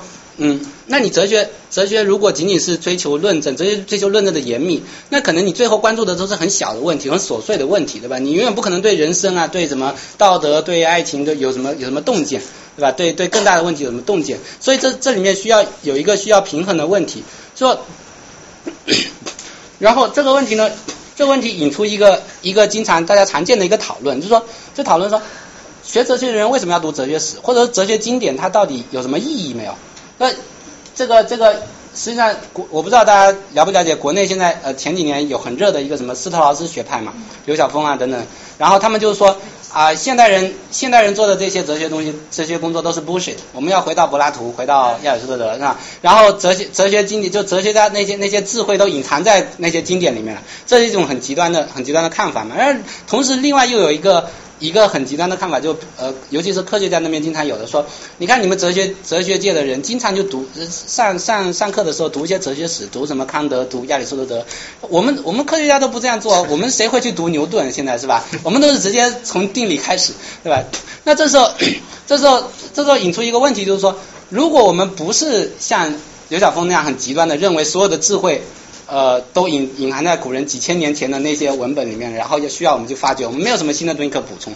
另一部分，另一个又说，那确实哲学这么这么多年来还是需要读一些，这不是说你完全都在读哲学史嘛，你至少要读一些经典。然后这是为什么呢？那我们这时候可以，比如说拿拿围棋或者拿象棋随便来对比一下，就就是呃下围棋的时候，你可能你的一个目的是你要赢对手嘛，对吧？然后或者是你要找到最佳的最佳的这个走法，对吧？你找到一个呃，就别人别人走出这一步以后，你你为什么那一步呃，你为什么要以以那一步应对？然后走走走到最后你一定会赢，对吧？你要找一个最佳的解法。但是但是呃，我们知道可能十几二十年前那个深蓝就已经在国际象棋里面就打败了人类了，但是围棋到现在还没有，为什么呢？因为围棋的这个算法更复杂，到现在计算机还没有办法应对。那那那你如果再换过来想一想。哲学哲学的算法就更复杂了，因为哲学还涉涉及到这个概念的模糊性，是吧？你还要还要处理很多概念的问题，然后可能可能呃要让计算机来解决这个问题遥遥无期，或者根本在在在理论上就是行不通的。但是 但是你呃这并不意味着说，并并不意味着说在在在这个这个下下围棋的时候你。你找不到一些最好最好的解法，或者是你在某每一个步上你怎么怎么去应对，实际上是没有优呃优劣之分，实际上是有的，对吧？但是你可能因为你你的计算能力达不到那些，所以这时候你需要一些洞见，需要一些，就比如说比如说怎么开局，像那个吴清源他说啊，我用新小木来开局，或者怎么样开局，这个开局可能以前是大家没有想到过的，大家就就用一些很常规的步骤走着，他忽然提出了一个开局，那这个开局到底成不成立？这个开局。呃，你推推演个几千步、几万步下去，它是不是最后能够必然会被另外一种开局打败呢？这个我们现在还不知道，但是他提出了一种洞见，这个洞见就给大家提供，你你可以接着去计算，你可以，然后同时这个哲学经典就像一个一个名局的棋谱一样，对吧？你拿着这个棋谱，你去你去看说啊，这个人走了这一步，走在这儿，然后他好不好啊？为什么不好？对，你有这个棋谱作为一个作为一个根据，作为一个 reference point。然后这时候你就可以不断的去提高自己，然后同时去发掘更好的、更好的这个下棋方式、更好的开局、更好的这个哲学洞见等等，就这个是一个类比了。所以，然后这个但是但是哲学史它有的时候，这是读哲学史呢，它还有还有一个还有一个还有一个作用就是让我们意识到这个编史学内部它存在的一个偏见。比如现在这几年很经常讨论的一个问题就是说，为什么在哲学史上？呃，至少在二十世纪以前，全都是男的哲学家，没有女的哲学家，对吧？这这面，当然你可以说啊，古呃在古代啊，这个女性受的教育有限，然后她本身就在工作机会上有很多很多的限制，所以所以她她成为哲学家更困难。但是如果这这这几年有很多哲学家就回头就挖挖掘史料的工作，发现说，其实在历史上有很多女哲学家，比如说跟那个呃笛卡尔通信的一个公主，她实际上笛卡尔的很多很多想法是她提出来的，或者是她进行回应的，笛卡尔进行基于细化。还有比如像英国十七世纪的那个安妮康威最早提出女女性主义主张的，等等等等很多的这样的女哲学家。然后为什么她以前在这个编史的时候全部被忽略掉呢？所以所以哲学史本身它提供了。这个这个哲学史的编写本身提供了另外一种东西，让我们回头去关照说，关照说，实际上跟刘洋刚才提到这个呃 rhetoric，还有就是说在哲学在论证以外的那些影响因素、那些偏见等等等等，实际上怎么渗透到哲学里面去的？时时时刻刻提醒我们说，哲学的论证，因为因为因为我们这些论证都需要由我们的直觉出发嘛，我们我们的这些直觉可能可能是我们被我们的偏见所渗透、所影响的。所以不断的也不断的从这个直觉中，不断的从论证中抽身出来，回头看我们这个论证的过程，然后可能更好的、更好的去意识到我们这个直觉中本身还携带的一些问题。所以读哲学史的时候呢，有的时候就有这样一种回声关照的一个作用。然后，哎，这就刚才说的那个对吧？为什么为什么存在一些东西而不是啥都不存在，是吧？对吧？所以大家一个很经常被问到的问题说，这是是不是一个有意义的问题？到底是不是一个有意义的问题？好，那我 我把这个问题说完以后，大家就回头回头看看有有没有意义。然后然后从这个我先先不说怎么解决个问题啊，从这个但是先说从这个问题可以得出一个小的推论，就是说如果如果你这认为这个问题有意义，或者如果你认为这个问题一定需要得到解答的话，那他得到的一个推论是其实是呃呃 cosmo cosmological argument for the existence of God，就是说呃很多很多基督徒他经常用的一个就是呃说这个这个宇宙，你看宇宙存在是吧？宇宙呃那那宇宙宇宙存在它总要有一个原因吧？然后这个原因是什么呢？一定要有一个更完美的东西存在，有一个上帝。如果没有上帝，宇宙怎么来的？你你告诉我宇宙怎么来啊？你告诉不了我，所以所以上帝一定存在，对吧？这是一个这个宇宙论论证。那这个论证呃。可以从很多，就是这个这个推论证本身呢，可以从很多方面去反驳。比如说，你说呃，当你问说宇宙是怎么来的时候，你为什么不问上帝是怎么来的？你只是把这个问题倒推了一步，对吧？实际上你并没有解决这个问题。然后当然基督徒呃会提出其他其他一些反驳，说为什么你这个反驳不成立了？然后还有一个还有一个论证呃，但是呃那个那个那个那个呃突然间 lost，然后这呃。但是，但是，就算你不是一个基基督徒，就算你不不认为上帝存在的话，你可能也有偶尔就像那个里那个视频里面小孩一样，他时不时会为这个问题困扰，说为什么？你告诉我为什么这个世界一定是存在的，对吧？为什么它不存在？然后，然后这里面 呃可能会呃就有人提出说呃我们是不是要区分说是就首先要理解什么是 causation，就是说我们我们怎么去定义，怎么去理解什么是因果性，然后因果性应该是什么样的？比如说。当你说只有存在一个上帝才能存在一个宇宙的时候，你的 causation 实际上你把 causation 理解成 agent 的 causation，什么意思呢？就把它理解成一个一个主体主体导致的因果性，而不是一个事件的因果性。就是当代当代的科学、当代的哲学，它它更认同，因为因为这个主体的因果性啊，它会导致很多很多的哲学悖论。然后然后事件的因果性就是说，你只有一个事件才能导致另外一个事件。就比如说 比如说上帝做了这个这个某件某件事情。然后它导致了一个什么什么后果，而不是说上帝这个东西导致了另外一个东西，对吧？当你说一个东西导致另外一个东西的时候，这个因果性是就把它理解一个理解成一个主体的因果性了。然后这里面我呃没有时间细细说这个这个这个区分。然后另外一个另外一个反驳就是说，有一个哲学家叫 Derek Parfit，他前呃一一年的时候写了一本书，然后提出了这个另外一个区分，就是说所谓的。呃，最简单的这个宇宙可能性和最简单的解释可能性，这是什么意思呢？就当你当你在问这个为什么有些东西存在而不是什么东西啥啥也不存在的时候，你实际上是想想找一个最简单的这个这个宇宙学的可能性。你想你想说，因为因为如果你说这个这个宇宙的存在没有其他原因可以再解释的时候，大家会觉得很不安，对不对？然后你。这时候你就想说，一定有一个统合的东西，一定有一个一个完满的先先在的一个一个原因来解释它。这时候，那这个这个这个呃，这等于说你你你破，实际上在另另外一个层面上，在这个解释的层面上呢，你实际上是假设说我一定这个有一个所谓存在一个所谓的 explanator。这或者 selector，这个 selector 可以选择出不同的不同的可能性，不同的 cosmic possibility。就是说我这时候这个 selector 必须等于一，对吧？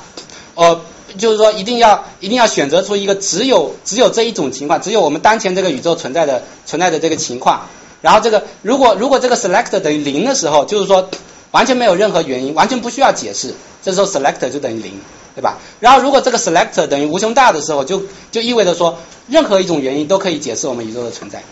然后这时候你的不安来自于哪里呢？你的不安来自于你认为说，我这个 selector 必须等于一，我一定要解释，我一定要有一个解释，而不是既不是没有解释，也不是有无穷多种解释，或者两种或者三种，我一定要有一个解释来解释说我这个为什么这个宇宙存在。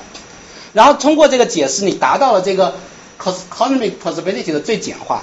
对吧？你你把你把这个宇宙的存在用一种最简单的方式呈现出来了，但是同时你你并没有，你其实是在这个呃这个解释层面上，你把它复杂化了，因为你并没有给出理由说我为什么只能有一个解释而不是没有解释呢？也没有给出理由说为什么只有一个解释而不是两个解释，不是三个解释，不是四个解释，对不对？所以所以你在这个解释的层面上呢，你你反而把事情给弄复杂了，对吧？所以 所以这时候就算你想要追问说这个事情啊，这个这个宇宙为什么为什么存在而不是不存在啊？那你会想到你需要想到这后面的 trade off 是什么东西？这个 trade off 是你看似你把这个问题解答了，实际上你提出了一个新的问题。所以，所以，所以你不管怎么样都没有办法，没有办法以一种好像真正能够回应这个问题的方式把这个问题给解决掉，对不对？所以，所以这时候，这时候接下来问题是，呃，我到底有什么理由可以呃 opt for 这个 simplistic simple simplest cosmic possibility，而不是这个 explanatory possibility，对吧？你的理由是什么？如果你给不出理由的时候，你只能放弃这个问题。所以，那么接下来。啊，最后实际上在提这个问题的时候呢，这个问题本身，它实际上可能就混呃隐含了一种对实然跟因然的混淆，因为因为这时候当你问表面上你是在问说是什么原因导致的导致的这个这个宇宙存在而不是不存在，对吧？你一定想要追问这个原因是什么，但你背后实际上你想要你最后实际上被你预设的是我一定有一个理由认为这个这个这个世界有一个原因，对不对？你假设了这个理由的存在，所以所以你实际上是呃，看似你在问原因，实际上你在问理由，你在混淆了这个实然跟因然层面的问题，所以等于说这个问题这个问题是被可以被消解掉了。那你说这个问题有意义吗？它它问题本身可能没有意义，但是你它可以帮助你澄清一下，说我我我犯的逻辑谬误在哪里？然后。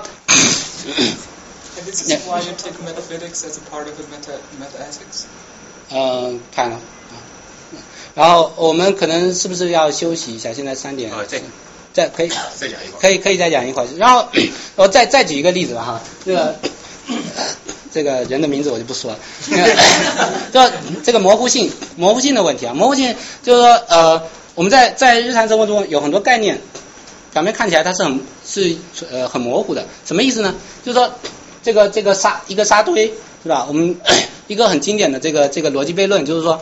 呃，一颗沙子是不是沙堆啊？一颗沙子显然不是沙堆嘛，对吧？一万颗沙子堆在一起是不是沙堆啊？那可能肯定是个沙堆，对不对？但是一颗沙子不是沙堆，两颗沙子是不是沙堆？两个沙子你加一颗沙子也不能把它变成一堆嘛，对吧？三个沙子是不是沙堆啊？加再加一颗不能变成一堆，所以这个用用这个数学归纳法，然后你推推推推迭代迭代迭代，到后面发现你不管加几颗沙子都不是沙堆。那秃头也是一样的，你说这个呃头上一根头发都没有，它是呃这个是秃头，对吧？如果头上长满了头发，肯定不是秃头，对吧？但是这个这个头上从一根头发都没有到你安一根头发上去，对吧？头上有长一根头发，是不是秃头？是秃头吧？长两根头发是不是秃头？还是秃头？那长啊长啊长啊长啊，长得满头都是头发了，那还是秃头是吧？这是一个这什么？对吧？这所以所以所以这个看看起来是一个是一个逻辑逻辑悖论嘛？那这个逻辑悖论怎么怎么解决它？那这时候呃。就有，当然解决的思路有很多了。我随便举几个例子。一个一个例子，所谓的这个 superationism，和 supervaluationism，就是所谓的就是说，这个在临界的这这个临界的案例里面，它不存在这个这个边界是模糊的，边界是不是尖锐的，对吧？所以这个 对对这些谓词，所谓的谓词就是说表述一个性质，表述一个事物的性质的词，比如说头是秃的，这个秃就是一个谓词，对吧？然后它这个这这这种思路就认为说，这个谓词它没有这个一个单一的确定的一个外延，但是它有一系列这个可能的外延，你用哪一种外延都是可以的。那你你用其中任何一种外延呢，你都可以把这个把这个词给 sharpening 掉，要把锐化掉。然后这时候 接下来就可以规定说，假如一个句子一个命题。它是超级真的，就单且仅单，它是在在任何可行的这个锐化条件下，它才是真的，对吧？然后，的的我我具体待会怎么解释？呃，具体解释它什么意思？然后超级假的，就是说任何可行的这个锐化情境中，它都是假的。然后，如果它既不是超级真的，又不是超级假的，那它就是模糊的。那这时候我们怎么用这这套这套思路去解决刚才的那那个 那个呢？你看。这时候对对其中这个归纳的步骤，这个这个中间那个，对于所有自然数 n 好，如果脑袋上长 n 根头发算秃头，那脑袋上长 n 加一根头发也算秃头。那其实这这这句话呢，就是一个超级假的一个一个命题。为什么它是超级假呢？因为你想，如果如果我们比如说以 n 等于一的时候去锐化它，那那等于说我们这时候就是说就是说这个秃头这个这个概念它本身是已经还没有被锐化的嘛，它本身是模糊的。但是你要说在一个呃。用用锐化就是说把把 n 等于一锐化出一个情境，n 等于二锐化出一个情境，n 等于三锐化出一个情境。那当这个 n 等于一的时候，这个这个推理是不成立的。为什么不成立啊？那如果 n 等于一算秃头，n 等于二不算秃头的时候，你把它锐化边界锐化在这里的时候，那显然如果脑袋上长一根头发算秃头，那脑袋上长两根头发的时候就不是秃头，对吧？所以这句话就不成立了。就在 n 等于一的情况下，这句话不成立。那在 n 等于二的情况下，这句话也不成立，因为脑袋长两根秃头，呃，两根头发跟长三根头发是不一样的，对吧？一个是秃头，一个不是秃头。所以那这样推推推，你在任何一个你你把把 n 等于任何一个值带到里面去，这句话都是不成立的。那么所以这个悖论就被消除了啊。那这个思路，这个思路的它它好在哪里呢？好在说它保保持了我们对这个这个语词这个模糊性的这个这个直觉。我们在这个思路底下，我们认为这个词确实是模糊的，对不对？因为秃头是模糊的，沙堆是模糊的，我不需要去修正这个直觉。但是呢，它存在一个问题，它它跟经典逻辑还有经典语义学里面很多的很多的这个原则相冲突。它它跟那个排中律是不冲突的，但是它跟那个比如说吸取这个 disjunction 就是就是呃 A 或 B 那个呃 A 或 B，然后你如果说 A 或 B 是是真的，那就意味着这个要么 A 是要么 A 是真的对吧？要么 B 是真的，要么两个都是真的。然后如果 A 跟 B 两个都是假的的时候，那 A 或 B 就不可能是真的。但是在在这个这个这个思路底下，这这条是不不成立的。然后同时还比如说像归谬法在这个里头是不能用的。还有比如说像那个换置换位法，换置换法，比如说那个如果 A 能推出 B，那么非 B 就推出非 A，对吧？这这个在这里头也是不能用的。还有这个经典语义学里面经常讲的一个什么真理的去引号，真理去引号就是说什么的？呃，就是什么意思？如果 如果这个呃苏格拉底是人这句话加上引号是真的，对吧？那就意味着苏格拉底是人，就你把这个引号去掉了嘛。这个这句话这个命题是真的，就意味着命题的内容它是成立的。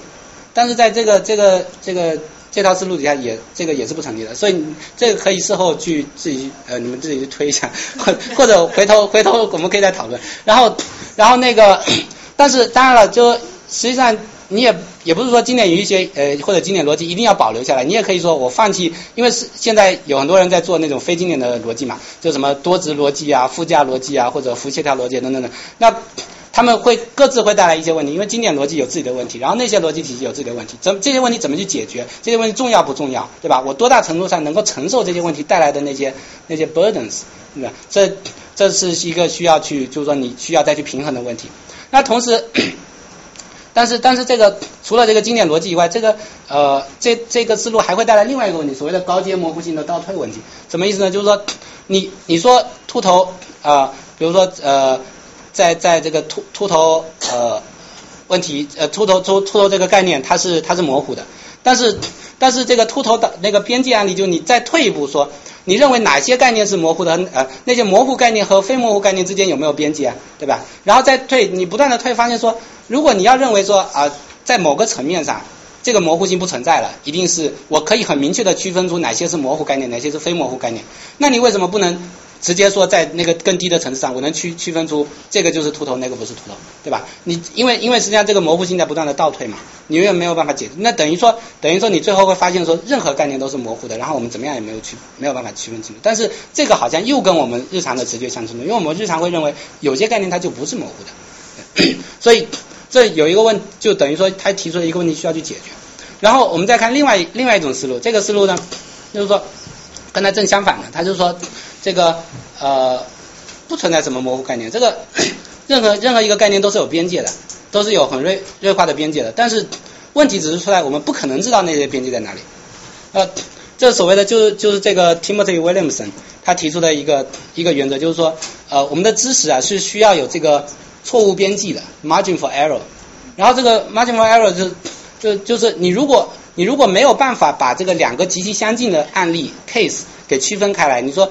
我，你如果没有办法把这两个概呃案例区分开来的话，你就没有办法说我在这个这个 case 里面我有知识，在然后那个 case 里面或者那个 case 里面我有知识，所以知识它，所以这里面它导致的一个后果，我们再回头来看刚才那个，刚才刚才那个那个那个悖论，说，如果假设说假设说这个自自然数 n 等于 i 的时候，就可以区分开秃头和非秃头，就。呃，这个头发数量小于 i 的就一定是秃头，头发数量大于 i 的就一定不是秃头。然后，那这个这个 Williamson 他他想说的什么意思呢？就说这个 i 存在，但是我不知道 i 到底等于多少，对吧？然后为什么我不知道 i 到底等于多少呢？因为实际上，因为实际上我没有办法区分开来，我没有我我的能力，我的认知能力不足以区分开来这个 i 跟 i 加一还有 i 减一这些 case。对吧？然后如果假如说这个 i 发生了一点点变动，假如说在一个在一个另外一个可能世界里面区分秃头和非秃头的是 i 减一而不是 i 的话，我完全没有办法知道我在这个可能世界，我在现实世界还是在那个可能世界，对不对？所以所以这个我我同样我就我就没有办法知道说这个到底到底这个这个秃头这个这个界限该画在哪里嘛，对吧？嗯，所以 嗯，然后这个这里面。它的它的好处是什么呢？它的好处是说跟经典逻辑、经典一些完全相容的，对吧？然后同时呢，它跟这个什么叫做知道、什么叫知识这个定义是挂钩的。在待会儿我会回头再讲这个知识的问题。然后，但这个坏处是什么呢？坏处是说，呃，好像它它强迫我们要放弃一个对对这个对这个模糊性的一个很强的很强的直觉，说有的东西真的是模糊的，就是你好像很我们很难放弃这个直觉，说认为说呃。你说秃头真的真的就就一定是在在某一个点上那个少于那那么多头发的就是秃头，多于那个头发就不是秃头了，而且我还不知道那个点在哪里，对吧？这是似乎是一个非常非常非常反直觉的一个一个一个结论。然后同时它还还会导致其他的其他的很多问题啊，就比如说 比如说如果你呃就在威廉姆森那本书里面，他有去推导啊，推导说你接受了这个原则以后会得出一个什么结论呢？就是说呃得其中一个结论是。如呃，我我知道我知道一个事情，并不意味着我知道我知道这个事情，对吧？那个就是说，I know P，呃，doesn't mean I know I know P。然后这个这个也是很，这看看起来也很反直觉嘛，对吧？我知道这里有一个有一个桌子，那我不知道我知道这里有一个桌子吗？但是但是但是实际上这是一个从从这个 margin of error principle 里面可以推出的一个一个必然结论。还有一个结论就是说。Common knowledge 就是人们共同的知识是不可能，就是说我呃所谓的 common knowledge 就是说呃我我们俩我们俩都知道这个事情对吧？但我也知道你知道这个事情，你也知道我知道这个事情，然后我知道你知道我这个呃知道这个事情，你知道我知道你知道这个事情，再这样再推推推推，最后最后就是说我我们我们其实进入了一个共同的语境中，我们互相都知道，我们互相都知道，我们互相都知道这个事情。但是根据 Williamson 这个这个理论呢，这个 common knowledge 是是一个幻觉，它是不可能的。然后这。当然，接下来就是说，然后然后有这么多思路，还当然这只是其中的两个思路，还有其他很多的思路。然后哲哲呃哲哲学当然是一个是说我要推出这些思路，然后去考考察这些思路后面蕴含的结论是什么东西。另一个是接下来要问的问题是你怎么去取舍，怎么在这些思路进行取舍，对吧？那接下来问题就是说，我们把所有的这些直觉摆出来，认为哪些直觉我们是可以放弃的，哪些直觉是不可以放弃的。然后放弃它的理由是什么？认为它不可以放弃的理由是什么？会导致什么样的结论，对吧？然后。所以这时候，你看这里面在在比较这两个思路的时候，已经把这个逻辑的基础，然后知识的基础，然后直觉等等这些东西给联系到一起去了。我们接着再可以看一看这个啊，它跟道德实践其实也是有联系的，就是呃，比如电车问题，刚才讲的啊。Before you move on, I want to add a joke. 逻辑学家之间有有有个笑话，说你要多少粒沙子可以组成一个沙堆？嗯，四粒。你放一粒在地下，两粒、三粒组成个三脚架，再加一个在上面。对，当然我们我们可以修正一下这个，就不用这个堆这个这个这个概念了，对吧？对对对，我们可以说怎么样的呃什么样算是一个一堆沙子，对吧？一盘呃一盘沙子或者什么什么，可以换这个词。然后然后这个呃刚才说的这个电车问题嘛，电车问题。大家可能应该都听说过，我我前面也讲到，就是说，如果有一辆有一辆电电车从远处开过来，对吧？然后你发现这五个人有这里这个轨道上电车要开的那个方向上面有五个人，这五个人他可能出于什么原因？比如说他鞋带被被这个轨道给卡住了，他逃不掉啊，或者怎么样，他晕倒在那个轨道上等等等等，你也你也来不及去叫醒他们，这车马上就过来了。这时候你你你如果你你就站在那个扳手旁边对吧？你一扳扳手，这个车就到另外一个轨道上，另外一个轨道上有另外一个人晕倒在那儿，你也来不及救他。对吧？你要不要搬这个扳手？你如果搬了这个扳手，你就等于说你你救了这五个人，然后害死那一个人。你如果不搬这个扳手，你的你就放任这五个人去死，对吧？我们可以做一个测验嘛？大家认为要搬扳手的举下手。扳手是压一个人。呃，搬了扳手就杀这呃就就就就五个人杀一个人，对吧？不搬扳手就是让这五个人去死。你认为要搬扳手是吧？要搬扳手。嗯，那百分之八十多。啊？对，之前不是说数据是百分之八十多的人都会举手吗？啊，对我们这个房间里面 这个气场不太一样，然后但剩下都是认为不应该搬扳手的。嗯不参与的时候不能这么说，就是强迫你。这就是一个，就思想实验，就是这个，就是说我我可以，对，后面我还还可以说到，就是说电子问题有很多很多的变体了，但是他他你你你想要讨论别的选项，我也可以的，我给你其他的选项。然后然后我们先来看这这个问题啊，就是说现在当然因为这个房间里面认为要搬扳手的人太比有点有点少啊，跟 跟实际人群有 对有点差别。然后但是接下来那你帮你换那个，啊帮你换那个推胖子的问题吧。啊，没没，我待会会讲到的。我现在先讲，我现在讲的还是在讲这个模糊性的问题啊，模糊性的问题。现在接下来接下来这个问题是啊，好，如果如果这个轨道上，如果这个车它现在要撞的不是五个人，它要撞要撞死的是撞死的是五十个人的时候，你要搬扳手吗？然后如果要撞死的是五百个人的时候，你要搬吗？要是敌人就不搬。对，就都是普通人，这这些人都是普通人，他们都也不好不坏，就是很普普通通的日常的，就呃道德水平也就真空中的球形人。对，就就跟我差不多那种。啊，那如果五百个人还是不搬是吧？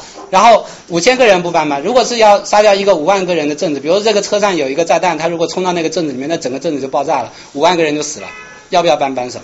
回答哪个问题的话，都会被 criticize，都会被那个对对，这哲学家狡猾的哲学家。呃，不不，现我我现在不是不是说想要把大家弄到圈套里面去，我的意思是说，利用这个利用这个实验，就是说就是说呃，实际上对对哲学家来说，他们不同的哲学家也有不同的看法。有人有的哲学家认为说，呃，不管怎么样都不能搬，对吧？这 实际上就是所谓的这边我说了叫 absolute deontol- deontology，因为我亲手去杀掉一个人和我放任一个人去死是不一样的，对吧？所以就算这个。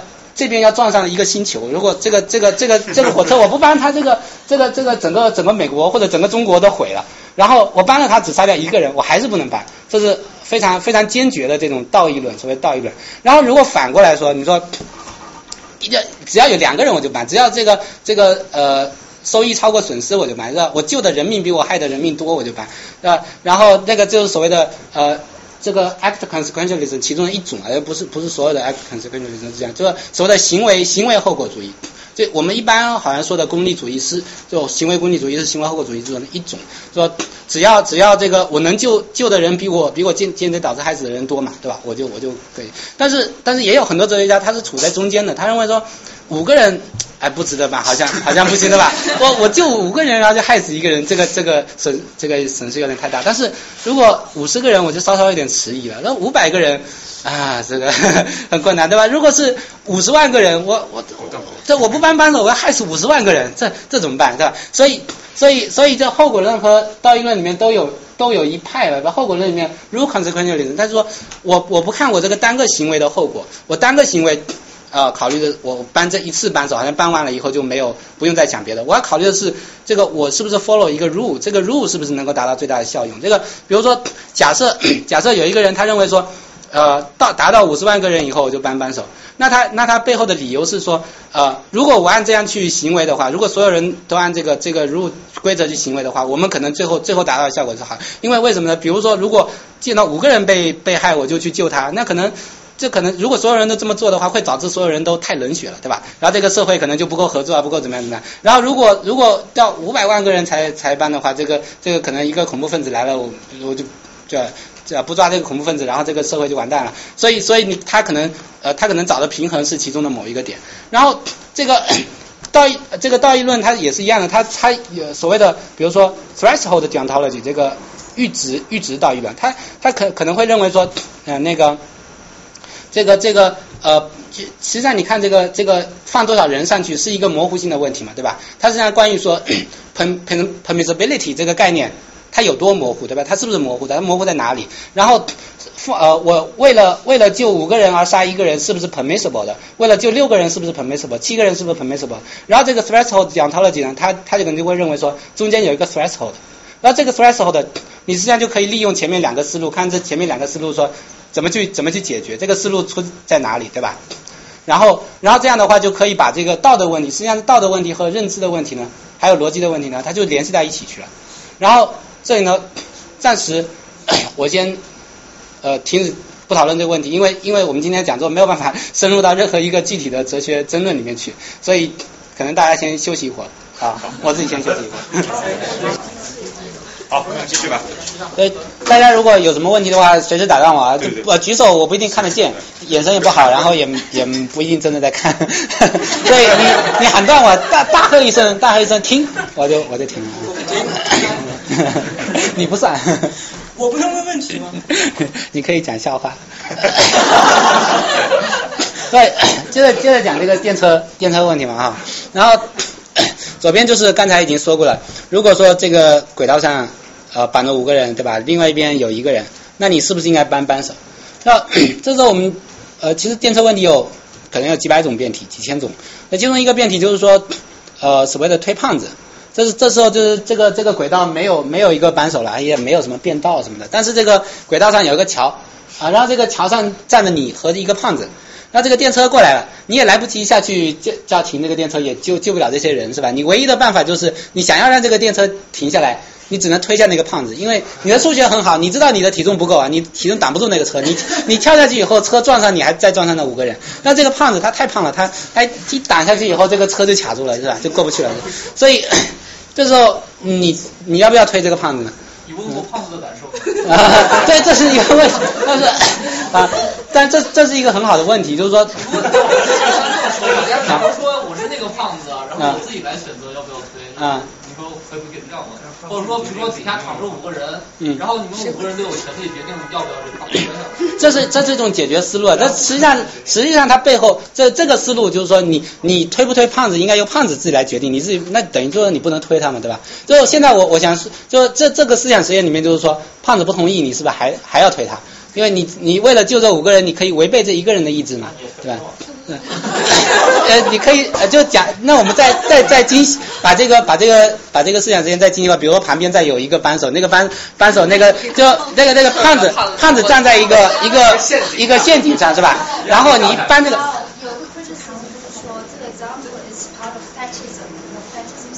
哦，嗯嗯。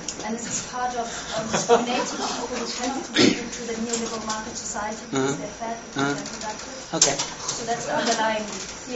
OK，说、呃，这刚才 那个丽亚她她提出一个说法，就是说。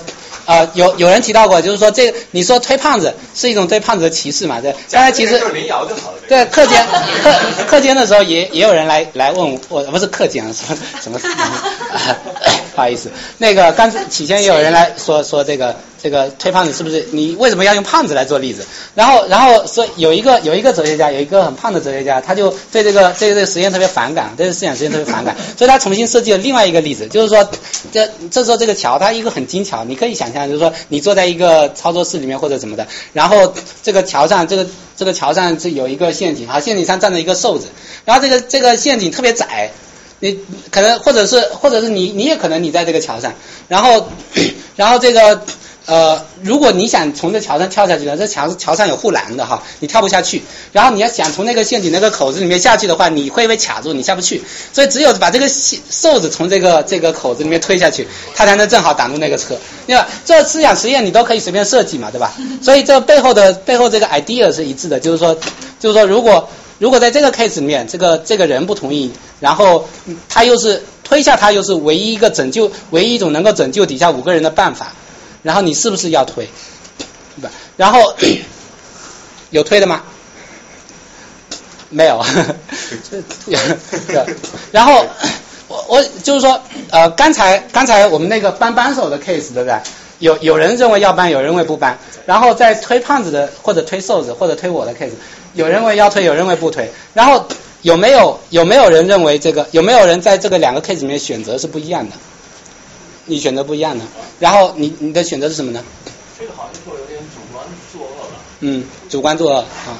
OK，就是你认为在在这个 case 里面，因为你是你主至少那个你可以找到一个就是道德上的说服自己的嗯一个会跟嗯，那那这个理由是什么呢？在道德上说服自己的理由。比如说你从概率论论论来说，其实不考虑这些人是可以和胸毛是一样的，所以你应该是做了更多的人来牺牲你。但是这个东西你好像道德更难说服自己，你去主动的去杀一个人，嗯，而不是去。对，但是你说主动的杀一个人是指主动的就是说，我提一个问题啊，我觉得这或者可以这么区分一个情况，嗯。第一个是 OK，就是说你这两个是第一个图，哦那边正好有一个人躺在那边那个铁轨，啊这边有一个胖子正好在那儿。如果说一开始那儿那儿没有一个胖子，但是你能不能骗来一个胖子，让他到那儿让他给你推下去，是吧？在这种情况和这个是是不是有不同？嗯就我想这样的话大家会。然后另外一个，我刚刚才看，不是你在哲学系如果提出这个问题，肯定有人能够能够举手的。然后这个时候你如果给他问一个其实跟这个本质上一样的问题，那可能就不一样。就比如说很现实的一个问题，如果说你是操纵一个无人机飞到那个阿富汗那个地方去，看底下有一个恐怖分子。你你现在就能按按钮投弹炸死他，但是他旁边就有几个无辜的阿富汗儿童在那儿，说你到底是不是扔不扔这个这个这个炸弹？然后这个一是呢，这还可以分成几种情况，一是你那个屏幕上就看到 OK 这是个恐怖分子打了一个叉，那边几个那个阿富汗那个儿童无辜打了个圈在那儿，然后你就看那个叉和圈。然后还有一种情况，这个屏幕是个高分辨率的啊，你能看见那个儿童长什么样，他们在那儿干嘛，你能看见旁边有个恐怖分子。那么这时候你到底炸不炸死他？就是我觉得。就很现实的这么一些问题，对，就是你在不同的情景下，所以我最终觉得这是一个人的心理学问题。最后你要讨论的是，在什么样的情况下，就是一个人更可能去哦推或者说去按那按钮炸，在什么样的情况下，他他就更不可能做出这么一个，其实就化译成一个一个实然问题，并不存在什么真正的因然。这呃对一种一种很典型的观点，就是说所有这些问题都可以化译成实然问题嘛。然后你刚才的观点就是说，这个其实我觉得还是一样，就是多少个八十出头，就是是一样的。嗯。你做做这个行为是比另外一种方式更恶劣。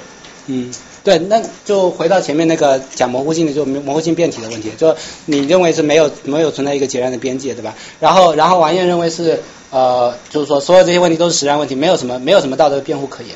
然后当然，就是说你提呃你举的那些例子很好，因为实际上在在这个呃思想实验中，我们可以通过不断的变换条件，就是微调任何条件，对吧？然后来来 elicit 来呃 pump 你的所有的直觉，然后看看说你这个直觉，我变了一个轻微的条件，你这直觉是不是还要变？你如果变了以后，它背后的理由是什么？还只纯粹是出于你的心理心理上的那个不安反应吗？心理上的那种厌恶啊等等的，还是说你可以为他找到一些道德上的辩护？这实际上就根本上哲学就是在做这个工作，然后。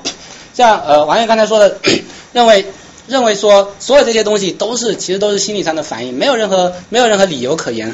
就呃对也没有就我我方呃那那个可能你没有这么觉得。然后现在有一些哲有一些或者呃有一些心理学家他是这样认为的，他说，比如这个 Joshua Green，他以前也学哲学的，后来后来改行就做心理学去了。然后然后他出了一本书叫做 Moral Tribes，然后这个书说什么呢？他就呃。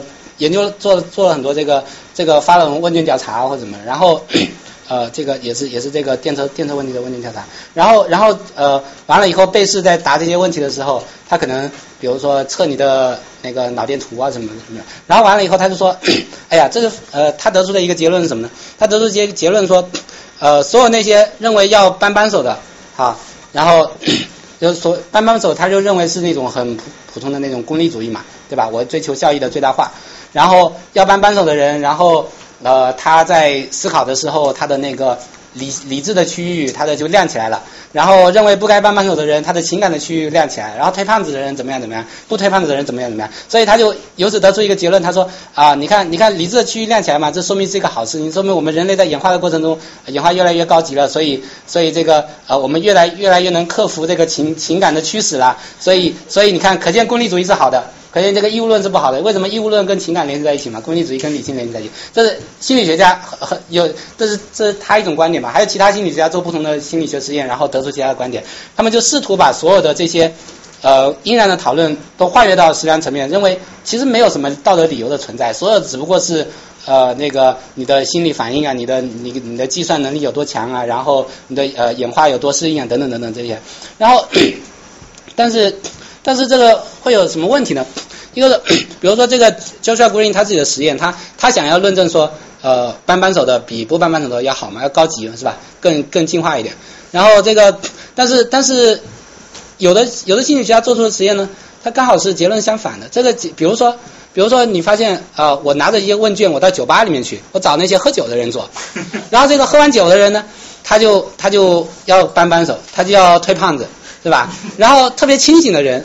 他就啊他就会犹豫，他就可能不推胖子，或者他不搬扳手或者什么的。然后 这你难道这是不是说明说搬扳手就更低级一点？因为搬扳手的人都是喝醉的人嘛，是吧？然后或者你在还有心理学家跑到监狱里面去找那些囚犯做实验，然后然后发现那种 social path。他都特别乐意，特别看到要搬扳手，哎呀，搬了搬了搬，然后推胖子，推推推，对吧？然后你把这两个反过来看，还要搬这个扳手，对对对对，你可以这个可以再做其他很多很多的很多很多的各种不同的问题。所以这个 point 呢，就是说，你单单从心理学实验里面很难就得不出什么什么，你你可以说啊，这个。啊，我我我做我在一个情境下，这个理性的区域亮了，另一个情境下发现酒醉的人是在在在做这个选择，然后这能说明什么问题呢？对吧？然后一个是说，一个是说心理学实验，它它最后得出的结果，可能跟我们的道德道德思考是没有关系的。就实际上这这是后面引了这个 Selim Selim Burke 是哈佛的一个一个哲学教授，他写了一篇文章，他就专门批评这个。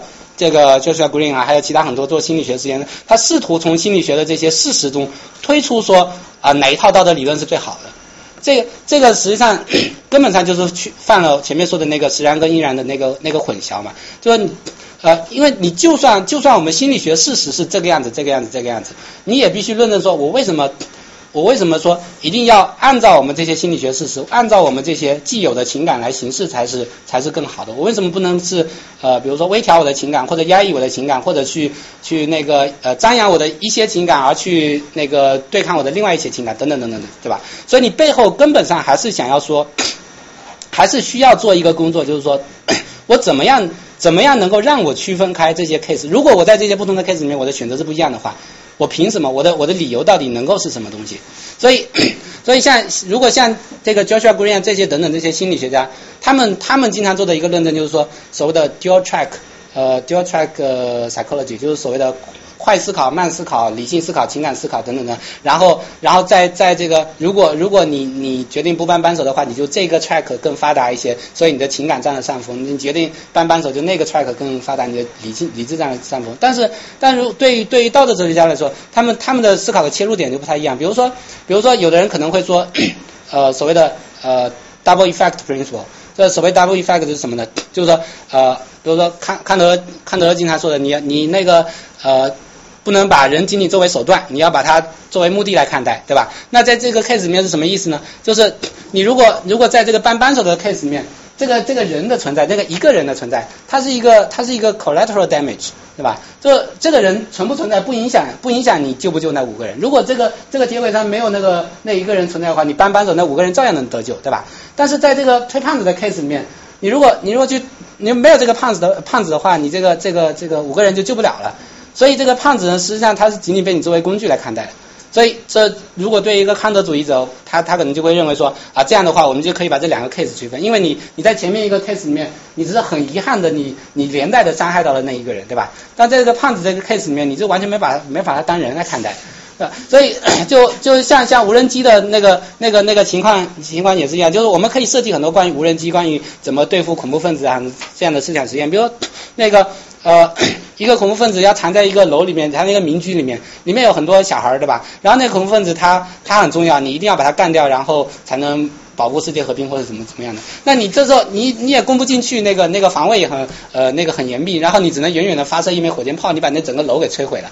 啊，然后那那连带的那楼里面几个几个平民就就死光了。那那这换一个情境想一想，如果你要去攻打这个楼，楼里面没有没有别的平民，只有那些恐怖分子，但是恐怖分子的火力特别密集。这时候你你为了你为了那个能顺利冲到那个楼里面把恐怖分子干掉，然后你拉了几个平民来在前面做肉盾，这两这两个 case 有没有区别，对吧？如果按照这个康德主义者的话，他就会认为这两个 case 是有区别的。然后但是不同其他的道德理论家，他可能会认为说啊这两个 case 可能还不足以有区别，然后其他的你再再设计一些其他。新的 case，然后他又发现有新的区别，那接下来就回到这个这个道德理论的对比上去吧。这康德这个理呃这个这个呃 double effect 的这个理论，它会带来什么样的后果？我不想要的后果嘛。其他一些理论 utilitarian 会带来什么样的后果？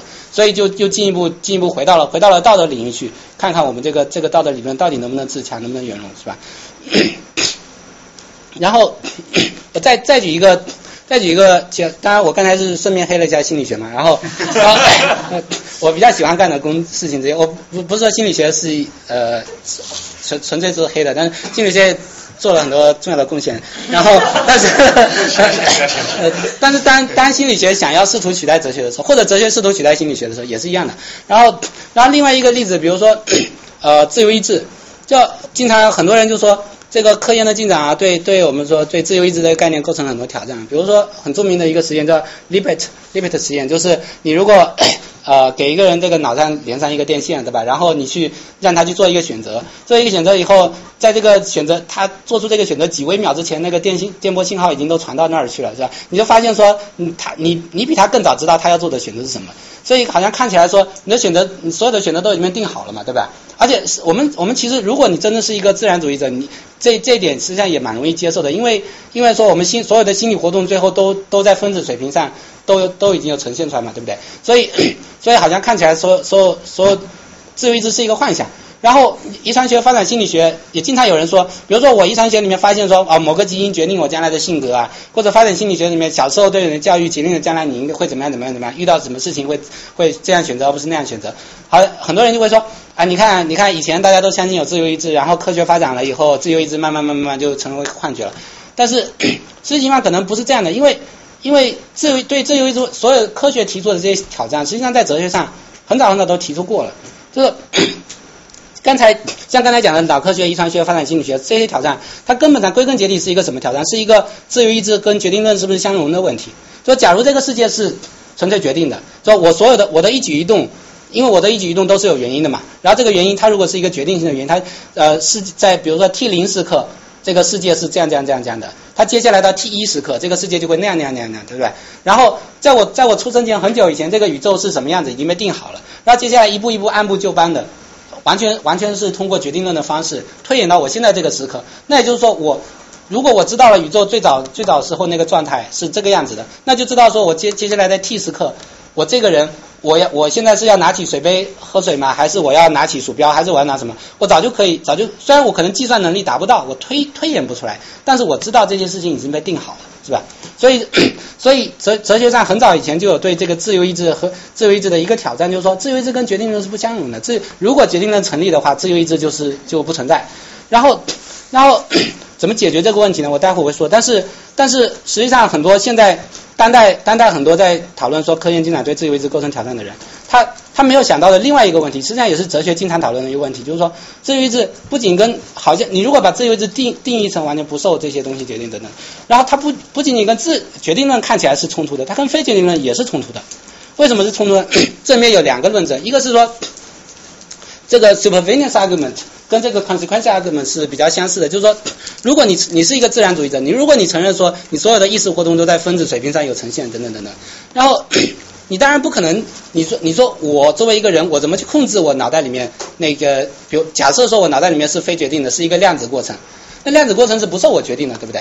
我也然后然后我所有的意识都是这个量子过程的呈现，那那我反过来能去控制这个量子过程吗？我控制不了，对不对？所以所以所以我如果控制不了的话，我所有的自由意志都是我这个这个这些这些物理过程的呈现的话，那那那不管不管这个物理过程是决定论呢还是非决定论，没有影响嘛？对不对？如果如果你把自由意志按这样理解的话，就没有影响。还有另外一个另外一个问题是，不仅仅是说自由意志跟非决定论不相容，而且非决定论会导致另外一个问题，就是说呃导致这个自由意志不可理解，unintelligible。什么意思呢？就我们先想，比如说打一个类比，说你说一个普通人，一个正常人，有理性思维的人，他我们经经常会说他有自由意志，他会自自由的决定他要做这个这个这。那如果是一个疯子，他他从来也不知道自己想什么，他是他。做任何事情都是非常的 spontaneous，然后你会说他有自由意志吗？好像我们呃，但可能在一个很薄的意义上说他有自由意志，但是在推而广之，如果这个所有的如果如果我们的行为都是非决定的，都没有一个 determined cause 的话，那那你在什么意义上说你存在一个自由意志呢？对不对？好像自由意志的概念它背后蕴含着说我对我的行为有控制。对吧？我能够控制，我能够去反思我的行为，我能够因此能够担负起责任嘛？对不对？所以自由意志这个概念为什么显得那么重要？因为因为我们通常会认为自由意志跟道德责任是挂钩的。那如果这个世界是非决定的话，那好，我也我也管不了，就因为因为如果量子量子过程啊完全随机的过程，随机过程当然是不受控制的。那那我哪来的自由意志？对不对？所以，所以在哲学上很早就存在一个对自对这个对自由意志的这个一个两难，对一个一个两难，就是你你怎么怎么突破这个两难？然后，然后其中的一个 一种一种办法就是说，我重新我通通过重新理解我自由意志这个概念，自由意志到底是什么东西？因为以前呃，你如果会有为什么会有这个两难存在呢？这可能是因为我认为说自由意志一定要有一个 genuine。呃，就是说，比如说一个灵魂，那个灵魂是跳出三界外，不在五行中的，超脱所有那个因果律，不不受因果律决定的。然后这这个这个东西啊，这个这个这这个这个东西，它就像我们前面说的那个 agent causation，它不是没有这个 event causation，是吧？它有一个完全独立的一种一种因果机制来决定我的行为，同时对我这个行为造成控制。那如果这个概念它会导致一种两难，它完全是不可能的话，那我们是不是应该重新修正我们对自由意志的理解？那自由意志，比如说一种办法是 认为自由意志什么是自由意志呢？实际上是因为自由意志跟道德责任是挂钩的嘛。那那么我们背后就要问说，如果我们要给人要让人担负起道德责任，认为说我应该，比如这个人做了这个行为，我应该对他判刑；那个人做了这个行为，我应该对他进行表扬。那背后的理由是什么？背后理由可能就是因为说他在进行这个行为的时候，他是有意识的，对吧？比如说一种一种。呃，一种理解就是说，自由意志它实际上是关于意图的，对吧？我有这个意图去做这个行为了，然后或者说我我应当呃，就是说我有意识的做这个行为了，或者是我我考量过这些这些理由了，对吧？我那个呃，我进行审慎的思考了，或者说这些这个问题本来我认为你应该进行审慎思考，但是你被忽略了。对吧？这个 negligence 是不是跟自由意志挂钩等等的？所以，所以通过重新重新理解自由意志，从把自由意志跟这个形而上学的争论，说到底存不存在一个灵魂，存不存在一个一个上帝啊，什么什么那些东西给脱钩了以后，把自由意志放到道德领域来理解，这自由意志为什么？就是最后这个自由意志的问题，说为什么我们应当让这个人呃 hold someone responsible？对，所以就通过修正这个问题来。来来重新讨论自由意志，所以这样的话呢，这样的话所所谓的科学，不管是科研进展啊，还是说还是说你你这个上帝存在不存在啊，灵魂存在不存在，它不会对这个道德道德责任问题构成挑战。它它当然，比如说科研进展会给我们提供一些新的事实材料，包括说，比如说我们以前知道说，呃，有呃以以前可能不知道说有些有些事情是我们呃没有办法进行 deliberation 的，比如说脑袋进行脑脑部受到损伤以后，我可能就会呃变成一个 psychopath 或者怎么样怎么样，然后我可能就不应该被判刑，我应该被送到精神疗养院去，对不对？所以。这样的话，就是科研进展会给我给这个哲学思考，会给我们这个怎么分配道德责任提供一些事实材料。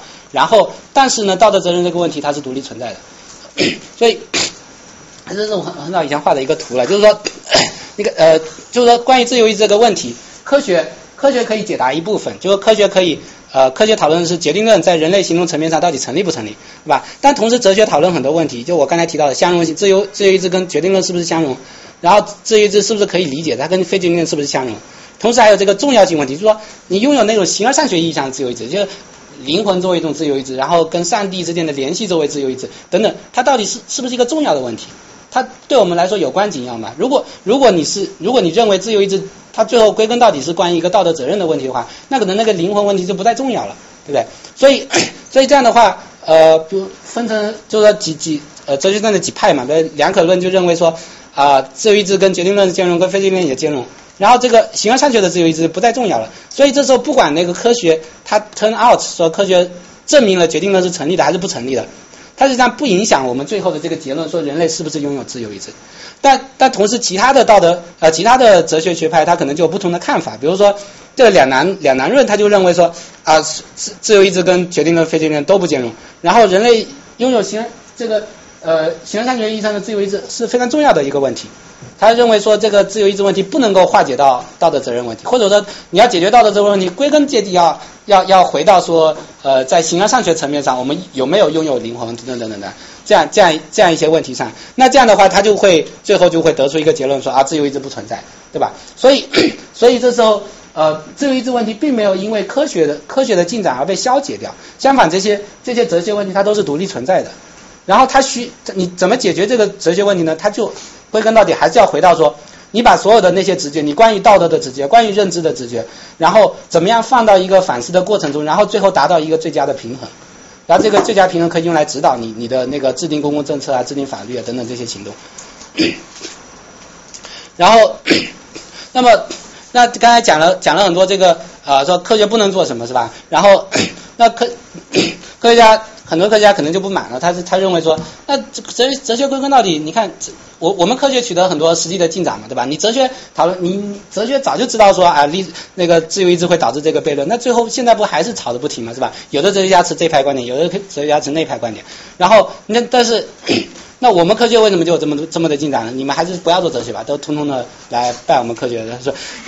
但是但是但是这时候关于什么是科学，就是你当当科学家在讲说啊科学科学取得这么多进展，科学是好的，科学怎么样的时候，他 这时候还涉及到很多问题，说什么是哲科学，然后科学的方法论为什么是有效的，科学理论的解释力到底在哪里？然后我们怎么把比如说包括怎呃我比如在在涉及到很多科普啊或者科技政策的争论的时候。为什么为什么在这个时候我们要相信科学家，对吧？我们为什么比如说呃崔永元跟哪个哪转科学家辩论的时候，我们为什么要相信那些那那些呃就是支持转基因的人，而不是相信崔永元？他背后背后实际上是说呃你给出的这些认认知的理由，对吧？认知理由到底是什么？还有包包括了科学本身的性质是什么东西？这些都影响到我们对对这些问题的理解。所以所以我们现在可以先看看，就说。有一个科学哲学里面很很著名的问题，就是什么是科学？说什么是科学？它归根到底就是说，科我们该怎么给科学划界？怎么怎么区分出科学，然后伪科学、非科学，对吧？比如我们都知道说啊，物理学是科学，然后那个星座伪科学，对吧？中医伪科学，然后西医科学。哎，有人不同意啊，有的人认为说，哎，中医科学，啊，西医怎么呃不同的科学？然后，但那你那为什么说为什么我们应当啊什么？中药。中药，呃，可以说是一种经验积累，有有待验证的经验积累吧。就你如果是科学的话，但你说是科学的话，它背后应该是蕴含了一套理论体系的，对吧？你如果仅仅是一些事实命题的积累的话，那 empirical science，但对，但是你要提出一些关于世界的假说，然后，然后那个，所以，所以我们凭什么要把这些东西划为科学，那些东西划为伪科学？它实际上背后涉及到是什么什么原则呢？然后。二十世纪初，最早最早最早一波人就提出说啊，这个科学是科学跟非科学的区别在于证实嘛，对吧？科学科学理论能够被证明被证实，然后非科学伪科学理论不能被证证实。然后所谓证实是什么意思呢？就是我给一个假说，对吧？说这个地球绕着太阳转。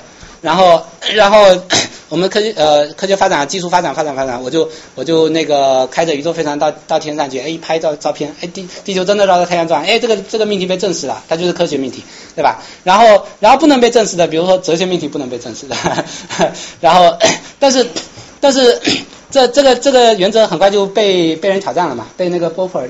卡尔波普尔挑战了，那卡尔波普尔就说，实际上我们区分的标准是不是证实啊？不是说理论能不能被证实，而是理论能不能被一个命题能不能被证伪？为什么呢？因为一个一个一个呃科学里面经常提出假说嘛，那些假说经常是全称命题，全称命题，比如说 呃，比如说你说关于这个呃 嗯，哎一下脑袋脑袋短路了，想不起来那个全能啊，就我们可以举一个举一个简单的例子，比如说你说。这个世界上有呃，这个世界上天鹅全都是白色的，对吧？这一个很著名的例子。说这这是一个全称命题，这是一个假说。如果我还没有走遍全世界，我看到天鹅全都是白色的话，我会认为这个命题是正确的。但是你怎么去证实这个命题？你没有办法证实这个命题，因为你你每看到一只白天鹅，你你只不过是增加了这个归纳的可靠性。你说这个这个这个命题又又被 confirm 了一下，又被呃又被我的经验证据支持一下，但是你还是不知道这个命题是不是真的。这个命题。是不是真的只能怎么样呢？就比如说你发现了一只黑天鹅，或者发现一只红天鹅，然后你就忽然就发现说，哎，这个命题是假的，对吧？所以这个命题只能被证伪，它不能被证实啊。全称命题都只能被证伪。所以 这是波普提出的，波普提出的理论。然后波普就说啊，这个能不能被证伪呢？就是区分科学跟非科学，区分科学跟伪科学的一个标准。然后这个这套理论在科学家里面特别流行，因为科学家。科学家，因为这个这个说法很简单，很很明确，很多人喜欢说啊，比如说在中西医争论的时候，很多人就说，哎，西医的那些理理论能够被证伪，中医的理论不能被证伪，等等等等。它有一定的道理，但是 但这个理论过于简简化，它是属于这种心心灵鸡汤型的理论。呃，为什么呢？我们首先 可以看提出证实证伪的，最早是要处理什么问题啊？处理这个划界的问题，对吧？科科学科学怎么划界？怎么区分科学和非科学？但你发现如果 根据这个正伪来划界的话，很多我们平常认为伪科学的东西会变成科学，很多认为科学的东西会变成伪科学或非科学。那 比如 一个一个这个伪科学的例子，比如说星座，我我说呃星座决定性格是吧？这个那个那个出白羊座的人就特别怎怎么？比如说白羊，你你会说假假设我提出一个假说，说出生在呃白羊座的人特别有数学天赋，这这个理论这个理论能不能被证伪呢？它当然可以被证伪了。就是如果你如果你不愿意随便的呃，就是说如果你这个这个人是我真心相信星座呃星座，然后我呃我不会随便的变动我这个对数学天赋的定义吧哈。我先我给出一个数学天赋定义，比如说呃白白羊座的人在经过多少年训练以后，这这个数学考试的成绩一定会比同呃同年龄段要高出多少分多少分，对吧？这这个这个你就你当然可以设计一个实验，一一下子就把这个证伪了，对吧？这证伪了以后，那你这说明这个这个理论这个假说，你可以构建很多很多这样的假说了。这些假说是可以证伪的，可以证伪，而且尚未被证伪的。我们技现在的技术手段还做不到，但我想象说，再过一百年肯定可以就做到了。但是在这个一百年之内之中，你是不是可以把它当科学假说呢？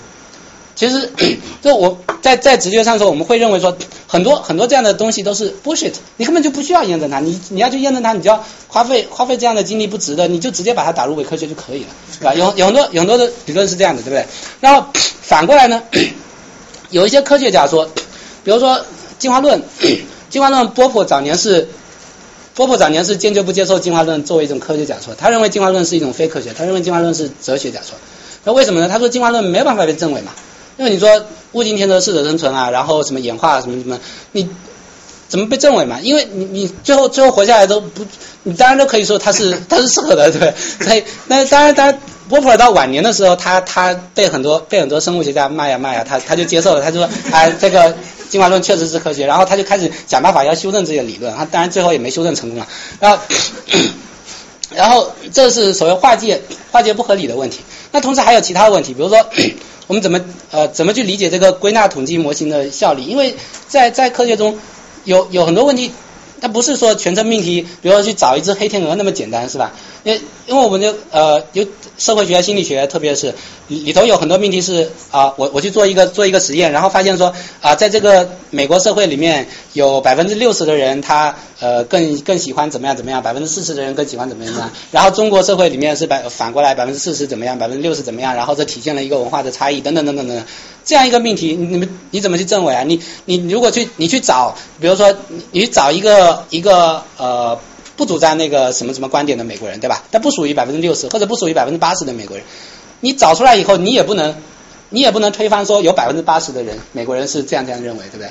尤其是要，而且而且而且在社社会学包包括当然包括生物学啊等等等，还有呃 里头里头很多模型是特别复杂，它不像那个呃理论物理里面那么简单。理论物理里面你你通过计算一下，然后去去观测一下，可能马上就可以得出一个明确的结论了。然后然后这个接下来就是说呃 你你在在越越涉及到人事，越涉及到社会等等这些复杂的动态关系的这样一些学科里面，你用运用到归纳、运用到归纳、运用到统计的东西越来越多。然后同时呢，你可能就会涉及到很多所谓的亚决定问题。然后这个亚决定问题是什么呢？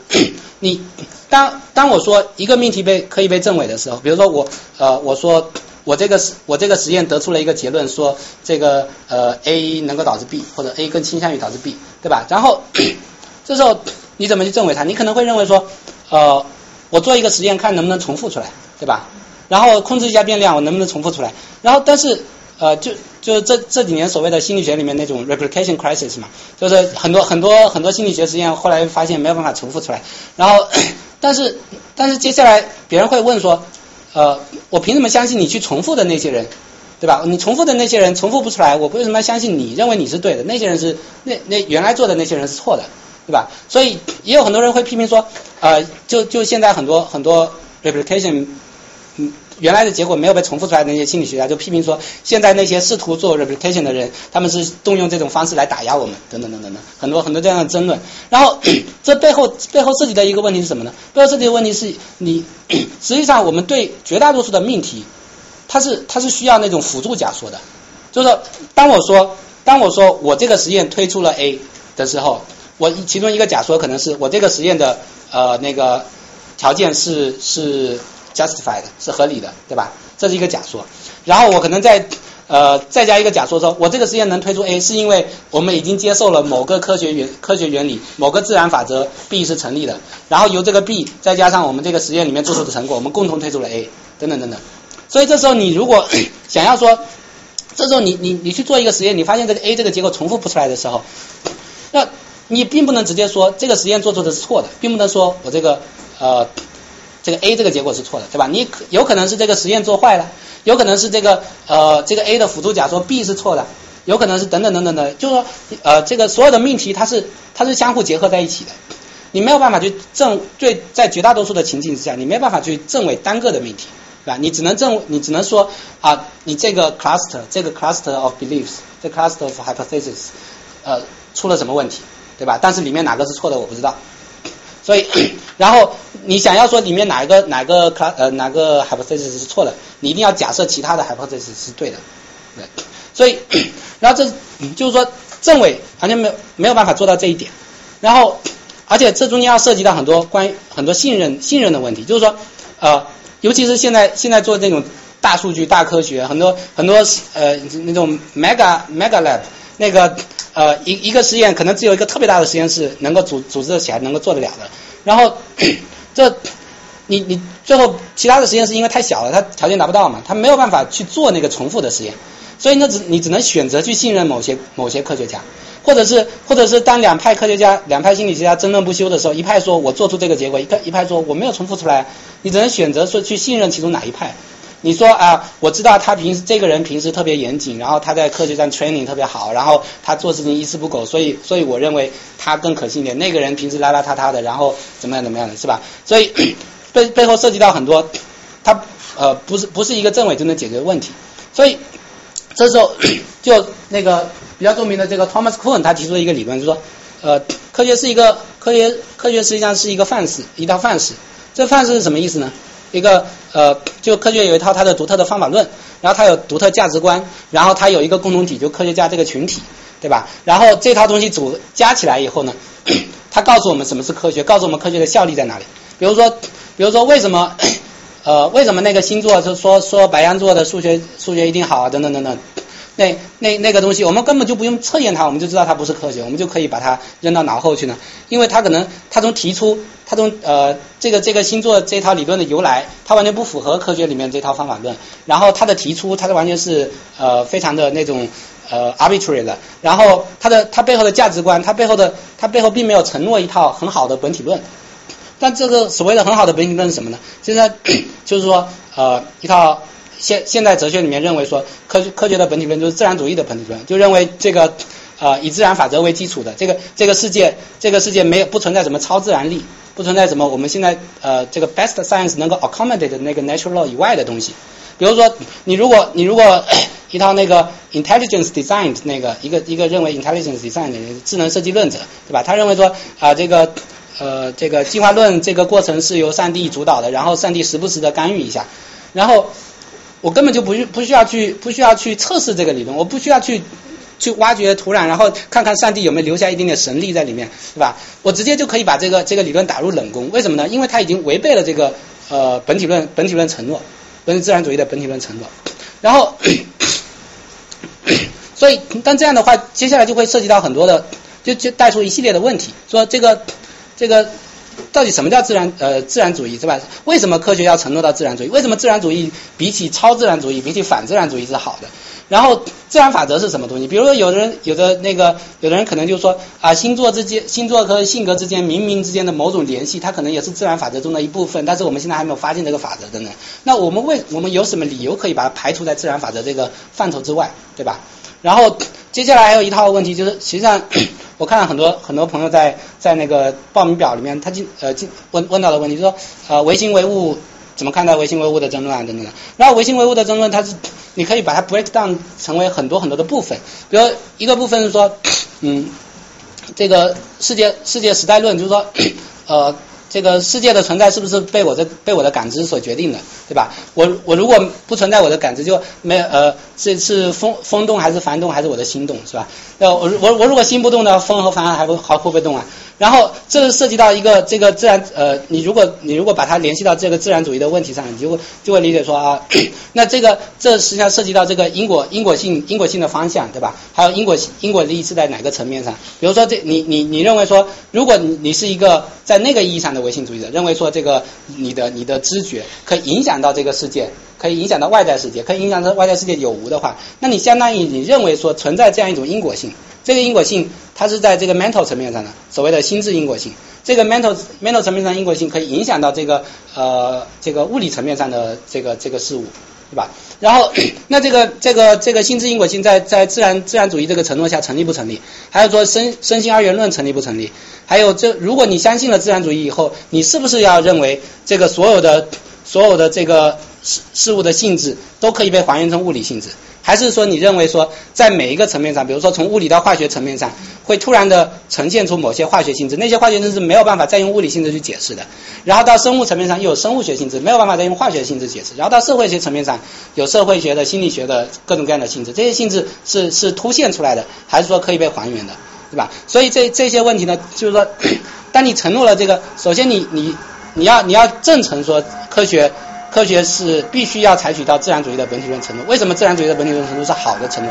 另一个是说，这个本体论程度会导致什么样的后果？我们怎么样去通过它们来修正我们的直觉？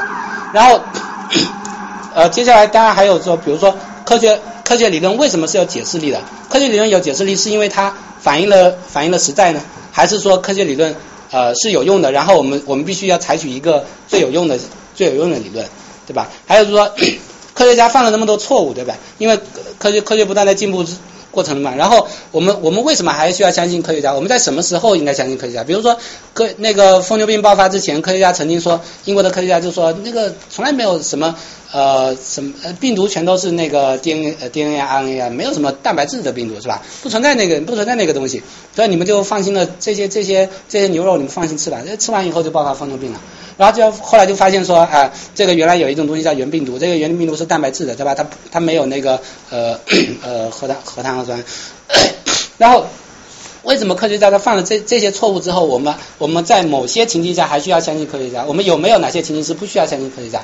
然后还有包括说，当我们在讨论公共政策的时候，那个。仅仅有一些科学科学上的知识，比如科学家告诉我说，因为因为因为现在我们涉及到一个对科学家的信任问题嘛，然后还有说科学知识的不完备性问题，然后现在科学告诉我们说，啊全球变暖的那个是人为造成的概率有这么大这么大这么大，然后 那么我们我们怎么把这个东西带入到公共政策的考虑里面去？而且我们带入到公共政策考虑里面去，我们是不是还要还要考虑到其他一些因素，比如说道德因素、伦理因素？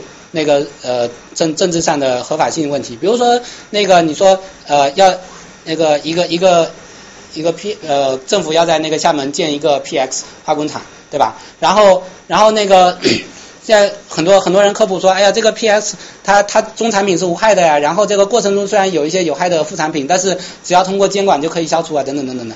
但是这个理由够不够够不够正成我们要在要在那个地方建一个 PX 化工厂？如果这时候，这时候你需要讨论说，呃，考虑说那个在在在那个呃中国中国的监管是不是够啊？中国监管是不是只停留在纸上啊？对不对？然后它这个呃 PX 如果出出问题以后，它带来的健康风险有多大啊？还有当地居民的意愿到底重要不重要？比如说有有很多科普作家，他经常会说说这个。呃，普通人都是都是渔民嘛，是吧？那个我我们只只有我们对他们科普的份额，他们他们听不懂的话，我们就要强制推行下去，因为他们太笨了吧？这这个科学，你他死活不懂科学道理，那怎么办呀？那我们要要要这个发展祖国的工业，要怎么样怎么样？我我不是就就得想办法，想到想办法把这个这个化工厂给盖起来嘛？盖起来，他们慢慢就理解这个好处了。那这这个成立不成立？这背后这背后，有的人可能就说呃。民众的理由，就算民众再愚蠢，他的他的理由本身，他的那个他的意见，民众的意见本身是有是有 justificative power 的，对不对？我 一个再愚蠢的人，你也应该把他的意见 take into account。那那有的人反对这个观点，有人支持这个观点，所以那在在这个在在这个争论中，呃，这个说关于科学知识的讨论，关于科学这个呃真理性的讨论。它就就就融合到了说我们关于说呃我们怎么样 take into account 那些 non-scientific opinions，对不对？所以所以这些问题都就最终最终要结合到一起去。然后呃最后我最后再讲一个问题吧，然后我们大家就呃这面因为前面讲了很多关于知识嘛，什么叫什么叫知识，什么叫知道，然后这是一个当代很著名的一个一个讨论，就是关于哥蒂尔问题。所谓哥蒂尔问题，就说从这个左边这个柏拉图啊，柏拉图从柏拉图开始嘛，就 呃一个一个长久以来被大家接受的一个想法，就是说什么叫做知识，什么叫做知道一个东西，对吧？Knowledge 是什么东西？然后柏拉图就说，Knowledge is justified true belief，就是说一个一个信念，一个一个 belief，它既是真的，同时它又得到理由的辩护，它得得到一一定程度的辩护，充分的辩护。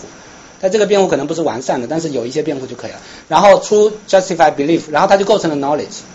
就 比如说我我说我这个桌上有一个手机，对吧？那就我我说桌桌上有一个手机，然后这个手机确实在这儿，所以我这个信念是真的，对吧？然后为什么 justify 呢？因为我看到它有手机嘛，对不对？我既看到了他，看到桌上有个手机，同时这个手机确实在这儿，我我现在不是产生幻觉，所以所以我就有一个关于手机在这儿的一个知识，对吧？那这时候到六十年代六三年的时候，有一个叫 Edmund Gettier，呃，这个一个哲学家，他一辈子可能只发过两篇 paper，然后凭着这一篇 paper 三页的 paper 拿了个 tenure，然后 然后他就说，他说这个 justify true belief 这个定义是成问题的，知识还要有别的东西才构成知识，为什么呢？举个举个例子，这这老林跟老赵是好基友嘛哈，然后这个老赵呢，他是个猫奴是吧？这个老林他经常就跑到老赵家去玩儿，天天看到那个猫在在家里面是吧？然后昨天白天还去他家玩呢，还逗了一会儿那只猫黄猫是吧？所以至少你说我老林在昨天逗猫的时候，他肯定知道老赵有只猫嘛，对不对？那既然看到这个猫，逗到这个猫，那猫也确实在那儿。对吧？但是今天今天老林有事儿要上老赵家家一趟，对吧？他走老林走在路上就想了，说，哎呀，老赵家有只猫，我一会儿就能见到老赵养的猫，是吧？但是这个这个现在老林有一个 belief，就是老赵家有只猫，对吧？然后至少在昨天的时候，这个还是一个 knowledge，但是他老林不知道啊，昨天晚上这个老赵的猫这个去世了，这个老赵痛不欲生啊。然后然后，但是他同样不知道，说今天一大早呢，又有一只又新的猫啊闯进了老赵家。这个老赵猫尽可奴啊，他就收养了，是吧？对，所以所以老赵家现在确实有只猫，是吧？那现在老林这个有一个 belief，老赵家有只猫，对吧？这个 belief 是真的，老赵家确实有只猫。然后这也是一个 justified belief，因为他他你他通过昨天的那个接触，他通过长久以来这个这个经验，是吧？他构成一个 justification，是吧？所以那么问题来了，我这个老林现在在走去老赵家路上的时候，他我是 truly know 老赵有只猫呢？还是 merely believe 老赵有只猫？你可以 test 一下，认为认为老林真的知道老赵家有只猫的，可以举个手。然后认为处理呃 merely believe 呢？所以呃认为认为老林有这个知识的是少数派嘛，是吧？那所以你看，这时候就是说柏拉图那个定义，这里面已经满足了，对不对？它又有一个 belief，又是 true，又 justified。但是我们不认为它是个知识，不认为它构成知识，对不对？然后你就少只有少数人认为构成知识，对，你那有个问题是，是知识，并没有人说是知识一定要和事实相符，可以是错的。呃，之所以之你之所以会觉得他只是 merely believe because you possess some information that he doesn't, but it doesn't mean that his knowledge is not not true to himself. 嗯。对对老公来说，他区别不出是，对啊，是是？从这意义上来说，no knowledge can be absolutely true because there could always be something else ourselves。对，这 这是这是这是这是一种一种回应的方式，就是说就是说这个呃 knowledge is fallible，对吧？知识总是可错的，所以你你没有，但是但是这样的话，实际上呢，就是说这构成对柏拉图那个定义的另外一个挑战，对你你如果要把，因为因为这是呃。用一个方式回应这个个体的问题，就是说，呃，老林还是有知识，但是这这个知识，这个知识就算错了，就是这个信念就算错了，他对他来说还构成一种知识，但是这不符，这也不符合柏拉图的定义，因为柏拉图要求说知识是真的信念，对吧？至少要是真的信念，所以这时候你又通过另一种方式来修正知识的定义。来回避这个回避这个问题，但是你你把知识修正到另外一个另外一个方向去了。那我们假设现在我们暂时不讨论这个呃 followabilism 的问题，就是说 假设说，因为因为确实在这个 case 里面，呃老林的这个信念也是对的嘛，对吧？因为老赵家就是有只猫，对吧？现在确实有只猫，所以他现在只是有这个命题，就是说老林的信念就是说老赵家有一只猫，对不对？这个这个信念是对的，所以这里面这个问题就不存在，这暂时暂时不存在说知识可不可错的问题。然后，但是多数人会相信说，在这个 case 里面，呃，老林只是只有这个信念，但是不构成一个知识，对吧？那么 再黑一下心理学家，啊，心理学家怎么解解决这个问题呢？呃，有的心理学家，比如 Weinberg，呃等等，他们零一年的时候出了一篇特别著名的 paper，他就说，呃，这个不同的人有不同的直觉嘛，这个没什么好说的，那反反正你你你有直觉怎么样就是怎么样的，也没什么好辩护的。那我们可以测一下，看看东方人和西方人，啊、看看是不是有不同的直觉。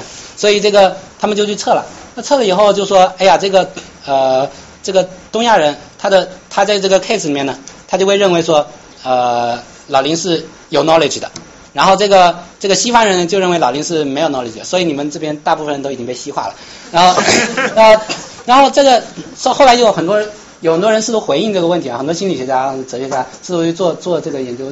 然后，然后这个我爱人他呃今年刚刚发了一个 paper，跟另外一个韩国的女生一起一起发了一个 paper，他就是说 也是发现说这个实验结果重复不出来。为什么重复不出来？他们其实发现说，这个 Weinberg 他他是一个哲学家，跨界去做心理学啊，然后他对心理学的这个方法不了解，然后所以他选的样本很小嘛，他选了东呃西方人的样本很大，百来个、两百来个，然后东方人他找来找去找不到嘛，找了只找了三十几个，那这三十几个样本能说明什么问题是吧？所以所以我爱人就说，那我们就就硬来嘛，把这个样本扩大一下，问题全部都是一样的，对吧？然后问题全部是一样的，最后发现什么呢？最后发现这个。东方人跟西方人没有差别，这个这个比例都特别低。认为认为那个呃，认为有 knowledge 的人都是极少数派。然后哎嗯，对。但是有一个问题，就是有一个新的这个 field 叫 cultural neuroscience。嗯。嗯，他们就比如他们会说，human learning 这个 results is maybe driven by how um the subjects want to be perceived. 嗯。If I put them through a brain scanner, I can see differences in the brain activations. 嗯。And in fact，呃，在北大。有一个着名的 cultural neuroscientist，嗯 um, he is looking at differences in Western and Eastern brains, and he found out that if I ask a Westerner to think about themselves, a certain brain region lights up. Mm. If I ask a Chinese person Mm. to think about themselves, the same brain region lights up. But only if I ask the Chinese person to think about their mother, that self brain Mm. region also lights up. 嗯。对。对对我这这个这个实验我听说过啊谢谢。那个这个实验我听说过就是实际上就是说你你比如呃上上回那个曹老师啊曹教授他在在讲文化心理学的时候也也讲到过这个 case 嘛就是说呃你你我当你当你去定位你自我啊，然后你的那个提呃说到妈妈说到什么的时候，然后西东方人西方人他这个这个脑部的反应可能是不一样的，然后 这个。确实有很多很多对这个这个这个复现失败的回应啊，就是说包括包括 w e b e r 他们自己也可能做一个回应，我替他们回应，我知道他们试图回应没回应，然后 然后那个一个可能回应，比如说这个有没有代际差异的问题啊？比如说这个一五年做的实验，零一年做了一个实验，然后一五年已经差了一代人嘛，对吧？然后当年东方人没那么西化，现在已经完全被西化了，所以你的结果就差不多了。那然后还有包括利亚刚才说的那那些等等等等实验，这这些实验它本身是很有价值的。但是接下来我我其实真正想说的问题是什么呢？就是说 这些实验它影它影响到我们对哲学的思考嘛？就是说就是说，如果现现在你说，就算假设东方人和西方人在这个 case 上面直觉差异非常的巨大，这这个事实本身能够说明什么问题吗？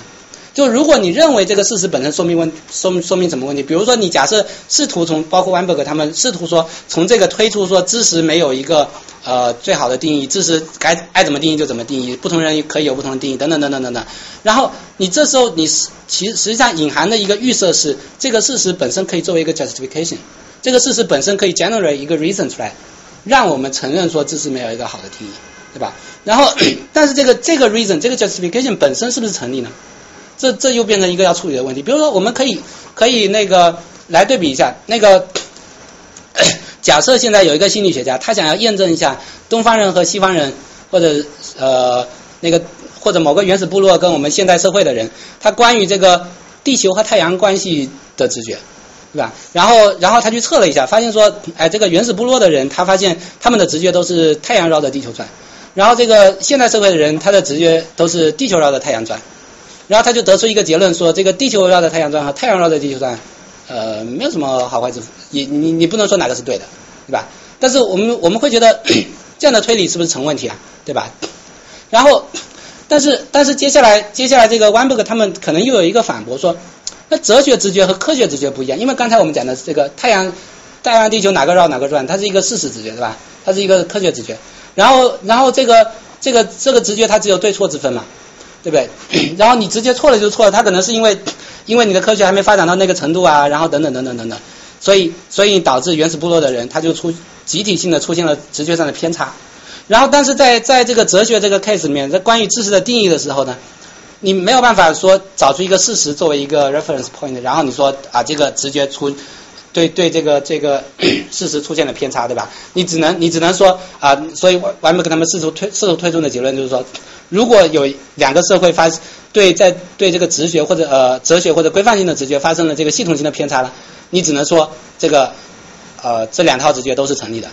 但是这样 这样的推理呢，又又太过简单了，因为我们我们我们讨论这个直觉问题的时候，不是单独拿出一个关于知识的直觉。对吧？不是单独单独拿出这这样一个 case 里面的直觉，然后来说啊，这个直觉存在，所以这个直觉被 justify 了。我们还是要回到前面那个说我所说的反思平衡，就是说把这个既有这个直觉放入到我们所有的直觉网络去看它能不能被平衡，还是要被舍弃，还是被坚持，对吧？所以，比如说我们现在可以再再做一个呃，把这个思想实验再变一变，那个小季啊。小季，你开车吗？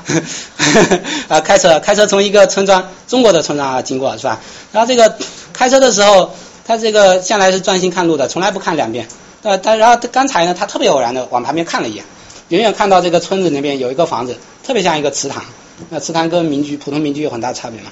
所以小季就想说，哎呀，我看到一个祠堂，对吧？但是他这个这个他是一个 true belief，他他看到的确实一个祠堂，但是他不知道什么呢？他不知道说这个村啊。他前几年搞了一个事儿，然后什么呢？有一个领导要下乡，那个领导是什么中国文化的狂热爱好者，然后这个村里头这个他们就为了讨好这个领导，就把这个挨近路的这个其他的房子、其他普通民居全部照这个祠堂的样子，全部改了一套，是吧？所以你如果从路上开车过去，你看到不管是看到这个真祠堂还是看到其他假祠堂，你都以都会以为是真祠堂。但是小季今天是该死啊，他他就看到这个不是他。活，呃，不能不能说活该是吧？他刚好，他刚好就看到这个真祠堂，所以 他没看到那个假祠堂，对不对？所以他他他确实是自己看到，亲眼看到的，他也是 justify，对不对？他看到是真祠堂，这是一个 true belief。那你说这个，你认为小鸡看到的是，他是真正知道自己看到是一个祠堂呢，还是说他只不过是相信自己看到是一个祠堂？你你。如果你认为这个在这个这个 case 里面，你们的直觉会跟前一个 case 有差别吗？没有差别。有认有有认有人是有差别的吗？认为在这个 case 里面知道那个 case 前面那个 case 里面是相信，或者前面那个 case 知道这个 case 是相信。嗯。来，小金你说说。有差别，但是就因为之前那个是比较确定的能选出一个，然后这个是现在还没有选出来是哪一个，所以我的差别是在这里。呃，那那你知道吗？你知道你看到祠堂了吗？没有，就是还没有想。还没有，还没有想。但是因为刚才那个是有倾向性的，这个目前没有。OK。但我那正好相反，就是我刚才一个我觉得是真的知道，第二个是 merely belief，是因为第一个的话，你不管那个猫是不是原来那个猫，它都是一个猫，对吧？就是就是好像是更确定一点，但这个的话就是真祠堂和假祠堂是有区别的，所以就一看就能知道只是 merely belief，我真的觉得。但是这这里面的条件是说，你你开车看的时候你看不出区别，因为因为他们那个祠堂的墙全部都重新装修了一遍，然后那种民居的墙都装修了一遍，所以你开车的时候你是看不出来。就如果你小鸡他刚才看到的看到的是一个普通的民居被伪装成祠堂的民居，他也会以为那个是祠堂，但是他现在他是运气好，他看到了那个祠堂，对吧？所以他他确实以为他看到是祠堂，而且他是对的。对，那这种话就是说，他以为他看到是祠堂，所以只是 merely belief 而已。但如果老赵家那猫的话，就是去他家说，哎呦，你们家猫不是那只猫了，但是你们家还是有猫，所以不一样。但就还还没到那个阶段。刚才那个猫的那，刚才我一想，发现他说的有点不太明确。刚才就是说你上面写就是那个老赵说，OK，那个老林家有一只猫，就是他可能。他比如说你要问他，可能说出这么一句话，但他说那句话就其实想的是一只黄猫，但只是他没有说哦黄，因为他觉得不用说。但其实他想到了一只黄猫。如果说你跟他就一看哦是一只黑猫，他马上说哦我刚才说那猫，我的意思是黄猫，只不过我没说那个黄字而已。嗯。就是如果把这个给加进去的话，我觉得就是这个整个命题的感觉就会有有一些不一样。对。但，但是呃，像这个问题，这呃这是一个好问题，但是我们其实可以重新再调整那个思想实验。比如说，你可以呃，这个知识可能是不是关于 perceptual knowledge 的，就不是关于你看到的东西。你你你听到这个命题以后，你不会想象一个图景出来。或者比如比如说，你也可以，另另一种方式是说啊、我现在有一个知识说这个呃，他家有一只猫，但是我缺少一个他家有一只黄猫的知识，因为那个知识已经被错了，对吧？被证伪了。所以，但是那个我们可以再再看一个 case，那个田教授今天没来了。呃，那那个田说田教授开了一门课，这个选课周结束后的第一堂课呢，他站在讲台上，然后看着这这个那个教室，不动声色就点点人头了，而且他数学特别好，他看算算算他算哎七十三个学生，那个教室特别大，然后但但是他看了，然后田教授心想说啊，我以后每堂课上只打印八十份讲义，够了吧？够发给这班上的学生，对不对？但是他没有注意到，他点人头的时候，点到这边的时候，那边有个学生换了个位置。那他其实或者中间或者哪儿换了个位置，所以他回头再点的时候被他多算了一次，所以这个班上总共只有七十二个学生，不是七十三个学生。当然当然了，他他他他说我以后每堂课只要打印八十份讲义就够发给真班上所有的学生，这也是对的，是吧？那七十二个学生肯定也够发嘛。那你说田教授究竟是真的知道打印就打印八十份就够了，还是说他只是相信打印八八十份就够了？所以 这我们可以就。不断的 generate 出了很多很多这样的思想实验，就是说你每一次这样子，有的人可能呃你的直觉一直是 hold constant，有的人就变了，有的人认为这个 case 是知识，那个 case 不是知识，然后你就要去找理由，你要想说你的直觉到底能不能被 justify，对不对？然后这后面就会出现很多很多的解决思路，我今天不会讲这这这些东西，比如说我我我打断你，我还是没太明白你这个知识和想就 belief 和 know 到底，就你是在测试我们对 belief 和 know 的这个认识的差别吗？呃，就是说，就是现在现在想要做的是这个，就是说，你如果自己，你你看这么多案例，对不对？然后你你的你对这些案例的你的直觉是说啊，这个 case 里面有 no，那个 case 里面只有 belief，那个 case 里面有 no，那个 case 里面只有 belief。然后这时候接下来要，如果你你想要做做一个哲学上的思考的话，你就后后面的工作，首先第一步是你试图去 justify 你说的直觉，对吧？但是，然后我觉得很很多人他们 no 和 belief 肯定没有区别，他就认为 no 就是 belief，belief 就是啊，对，这这也是一种可能性啊。比如说，有的人就呃，就是那个，其实讲一个那个意思嘛，就是说为什么我我爱人会做那个论文，他他会跟那个韩国女生一起做那个论文，因为那个那个韩国女生她就是这样认为，她认为 no 跟 belief 没有区别，她认为不存在，她认为如果你要说一个人真正知道什么东西的时候，你一定要在前面加一个状语说。他真的知道这个，就 truly no 才是 knowledge。然后当你说 no 的时候，跟 believe 是没有区别的。然后，然后我们就就在说，哎，你这直觉好怪啊。他是，然后他就说，我们韩国人都是这样想的。然后，然后这个，所以，所以他们俩就决定说，哎，做一个测验嘛，测一测看韩国人是不是那样想的。后来发现韩韩国人不都是那样想的，是吧？对。所以测的是 believe 和 know 的语义的区别是吧？呃。语呃语义概念上就是说，他们概在概念上有有什么关系？他们在所指的对象上，就是说，呃，know 这个东西，它到底就是说，当我们说有有一类有一类事物是可以被称为 knowledge 的时候，或者有一类有一类心理状态可以被称为 knowledge 的时候，它到底有没有在 belief 之上，belief 这个心理状态之上附加了什么新的条件，使得它变成一个新全新的这个心理状态了嘛？还就是说，然后有一类命题，它它因为附加了什么条件，使得它不再仅仅是。那个 belief 而变成 knowledge 嘛，就是，然后同时，如果如果你认为这两者之间没有任何差别的话，那等于说你就要去修正说我们日常对于 knowledge 的定义嘛，对不对？然后这个 knowledge 修正了以后，它会导致什么样的后果呢？它就很多，就可能你要再去再去考究，发现发现啊，它原来有会导致这个导致那个啊，对。我觉得我们在这个 distinction 要要提出一下 the Christian heritage idea of knowing whether in this essence God exists or not. 这个 belief 就是一个 the more subjective part. 我觉得这个 distinction is, is, is just very much, you know, embedded in, in, in the Christian heritage of Western philosophy. Yeah, I agree with that. I And think that's why you this ha- don't have the same thing in drums or, you know, it's, I, I just find this to, to present this as a universal distinction seems to me to decontextualize the problem.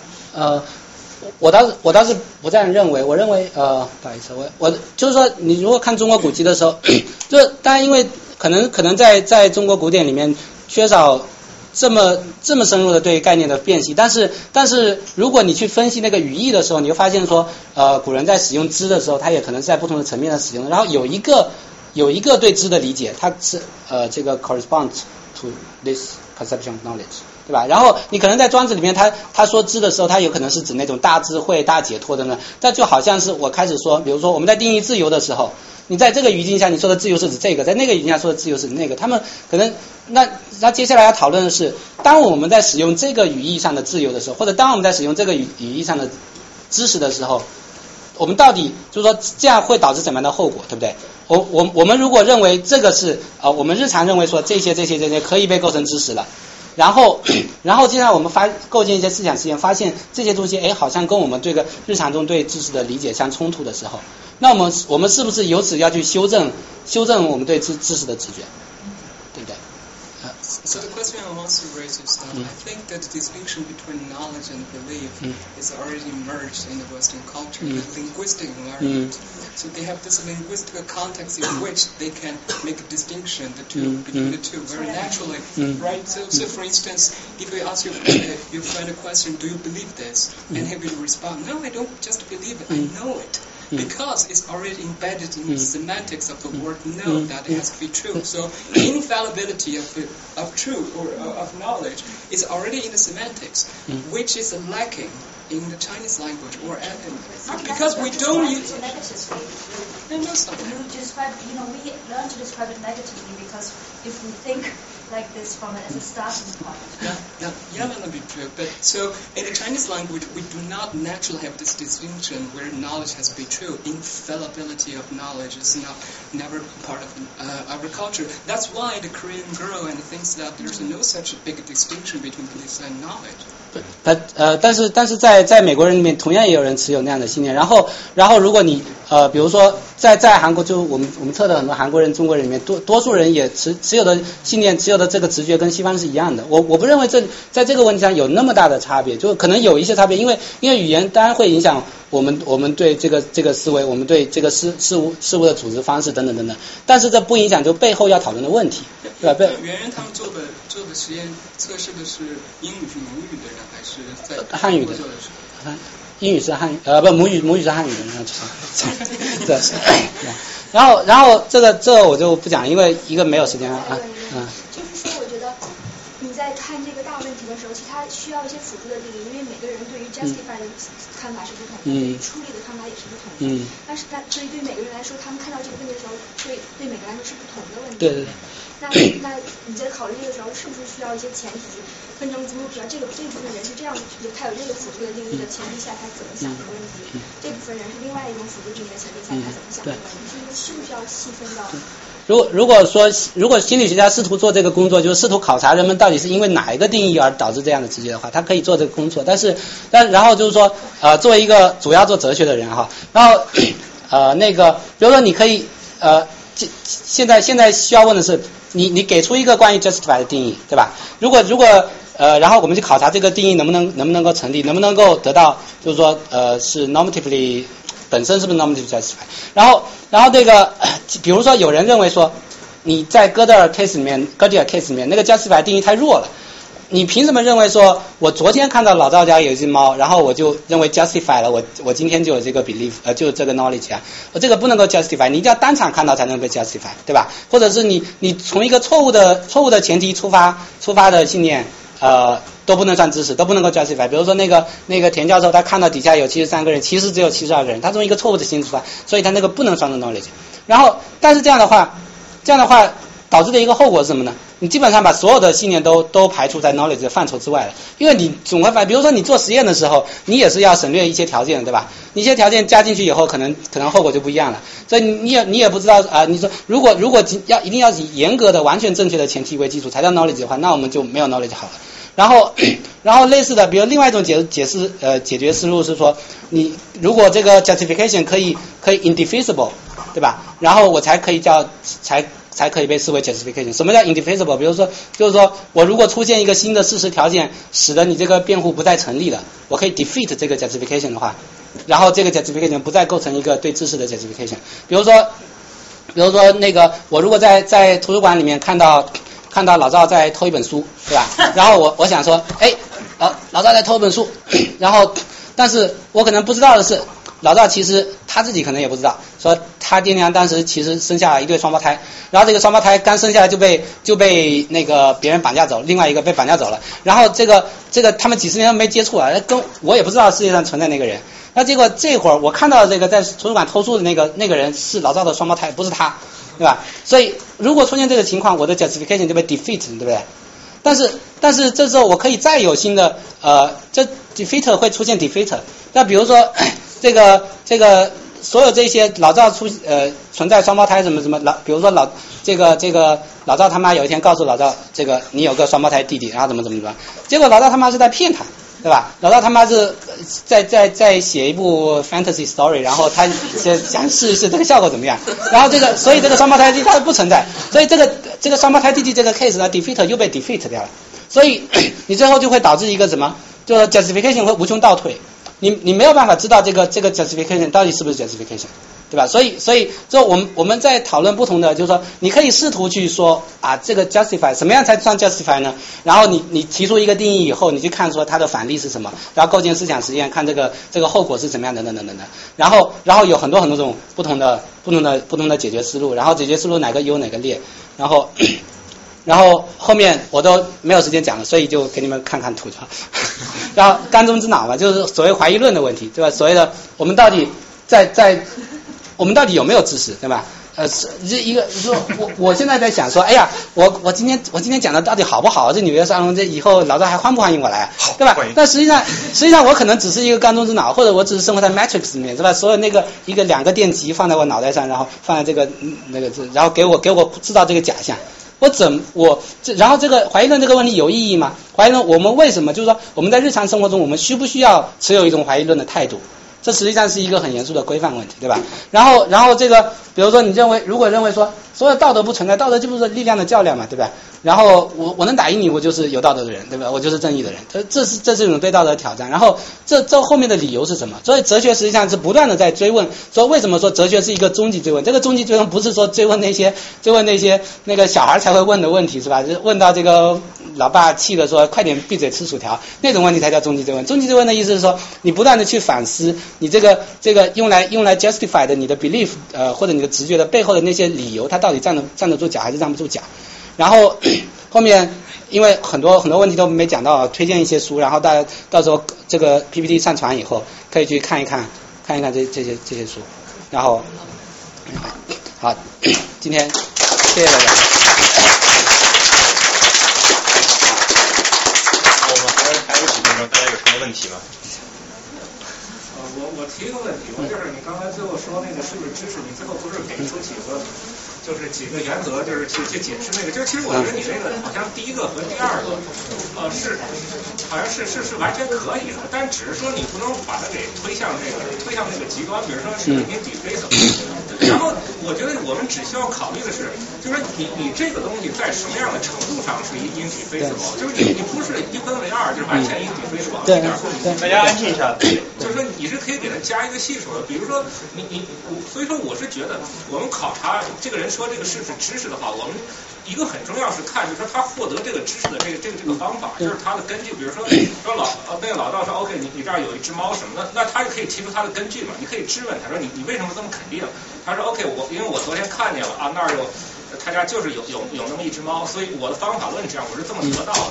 那那你当然就可以提出这么一个可能性，说哎，那你这个可能是错的，因为比如说你去哪怕你又看到是有那个猫，是不是那个猫开始那个猫先丢了，后来有个猫就就就又又又捡来了，你是可以这么去就这么去 challenge 它，就等于说他的那个办法有多少 credibility，但是他那个 credibility 还是比较高的，因为为什么呢？他他那个在大多数情况下都是有效的那个。就是说，你不能说这一个事情他是搞错了，但是如果他把这整个一套方法去去去去用这套方法进行判断的话，他一般是不会搞错，因为一般来说不可能说，OK，昨天有个猫丢了，今天立马就能当夜就能找到一只新的猫，这可能性是很小的。所以说，我们为什么相信呢？就是说，他说这话，我为什么觉得他他这个还是有道理的？就是因为出错的可能性是比较小。因为你挑战他，他也知道，OK，有我有可能出错，但是说我还是愿意这么做的，还是还是愿意相信这个，就是因为我这可能性是比较小，所以它 credibility 还是比较高。所以所以你是一个 reliabilist。哦呃，The causal cost production by generally reliable process 对吧？你说这个这个 process 是 generally reliable 的所以它就可以它 produce 出来的这个是对的各种程度对对对对对。这这这这这些理论就是这些思路都可以不断的细化对吧？你比如说你提出你说加上一个系数以后它可能就变成一个新的思路了。然后然后你说这个如果我依赖一套就一般而言可信的一个程序获得的一个结论对吧？然后然后这个他得到的东西就是知识了。这也是这是一种主张嘛，就是所谓的 reliable reliability。然后，然后在在在这个认识论里面有很多，就是底下还有很多其他种新的不同主张，比如说认为呃信念需要 intellectually credible 的，对吧？就是说你要你要恰当的应用你的 cognitive ability。啊，这跟 reliability 其实是有有很微妙的差别。啊，对。我说的不是说。他他有可能出错，就是我说咱不讨论那个具体的事情，我我想讨论一个话题是，我觉得真正有意思的是，OK，他通过这么一个办法得到这么一个知识，说，然后我想讨论是，我们如果把他通过这个办法得到那个东西当做知识，我们是不是安全？对对对对，这这是我想讨论的。对对对，那可能说人特别不走运了，你最后还是出错了，但是。但是我们这种做法大致还是安全的。嗯，我觉得这是两个不同的。对，对，这他他的知识是一个就是基于贝叶斯统计概率的一个。啊。在当你获得越来越多信息的时候，比如说你知道这个这个统计概率就一下子变小了，所以它的知识可信度就降低了。对。但是在它的已知的这些信息以条件里面，这个概率还是相当高的。这对这些都是这些都是不同的 approach。实际上你那个哎。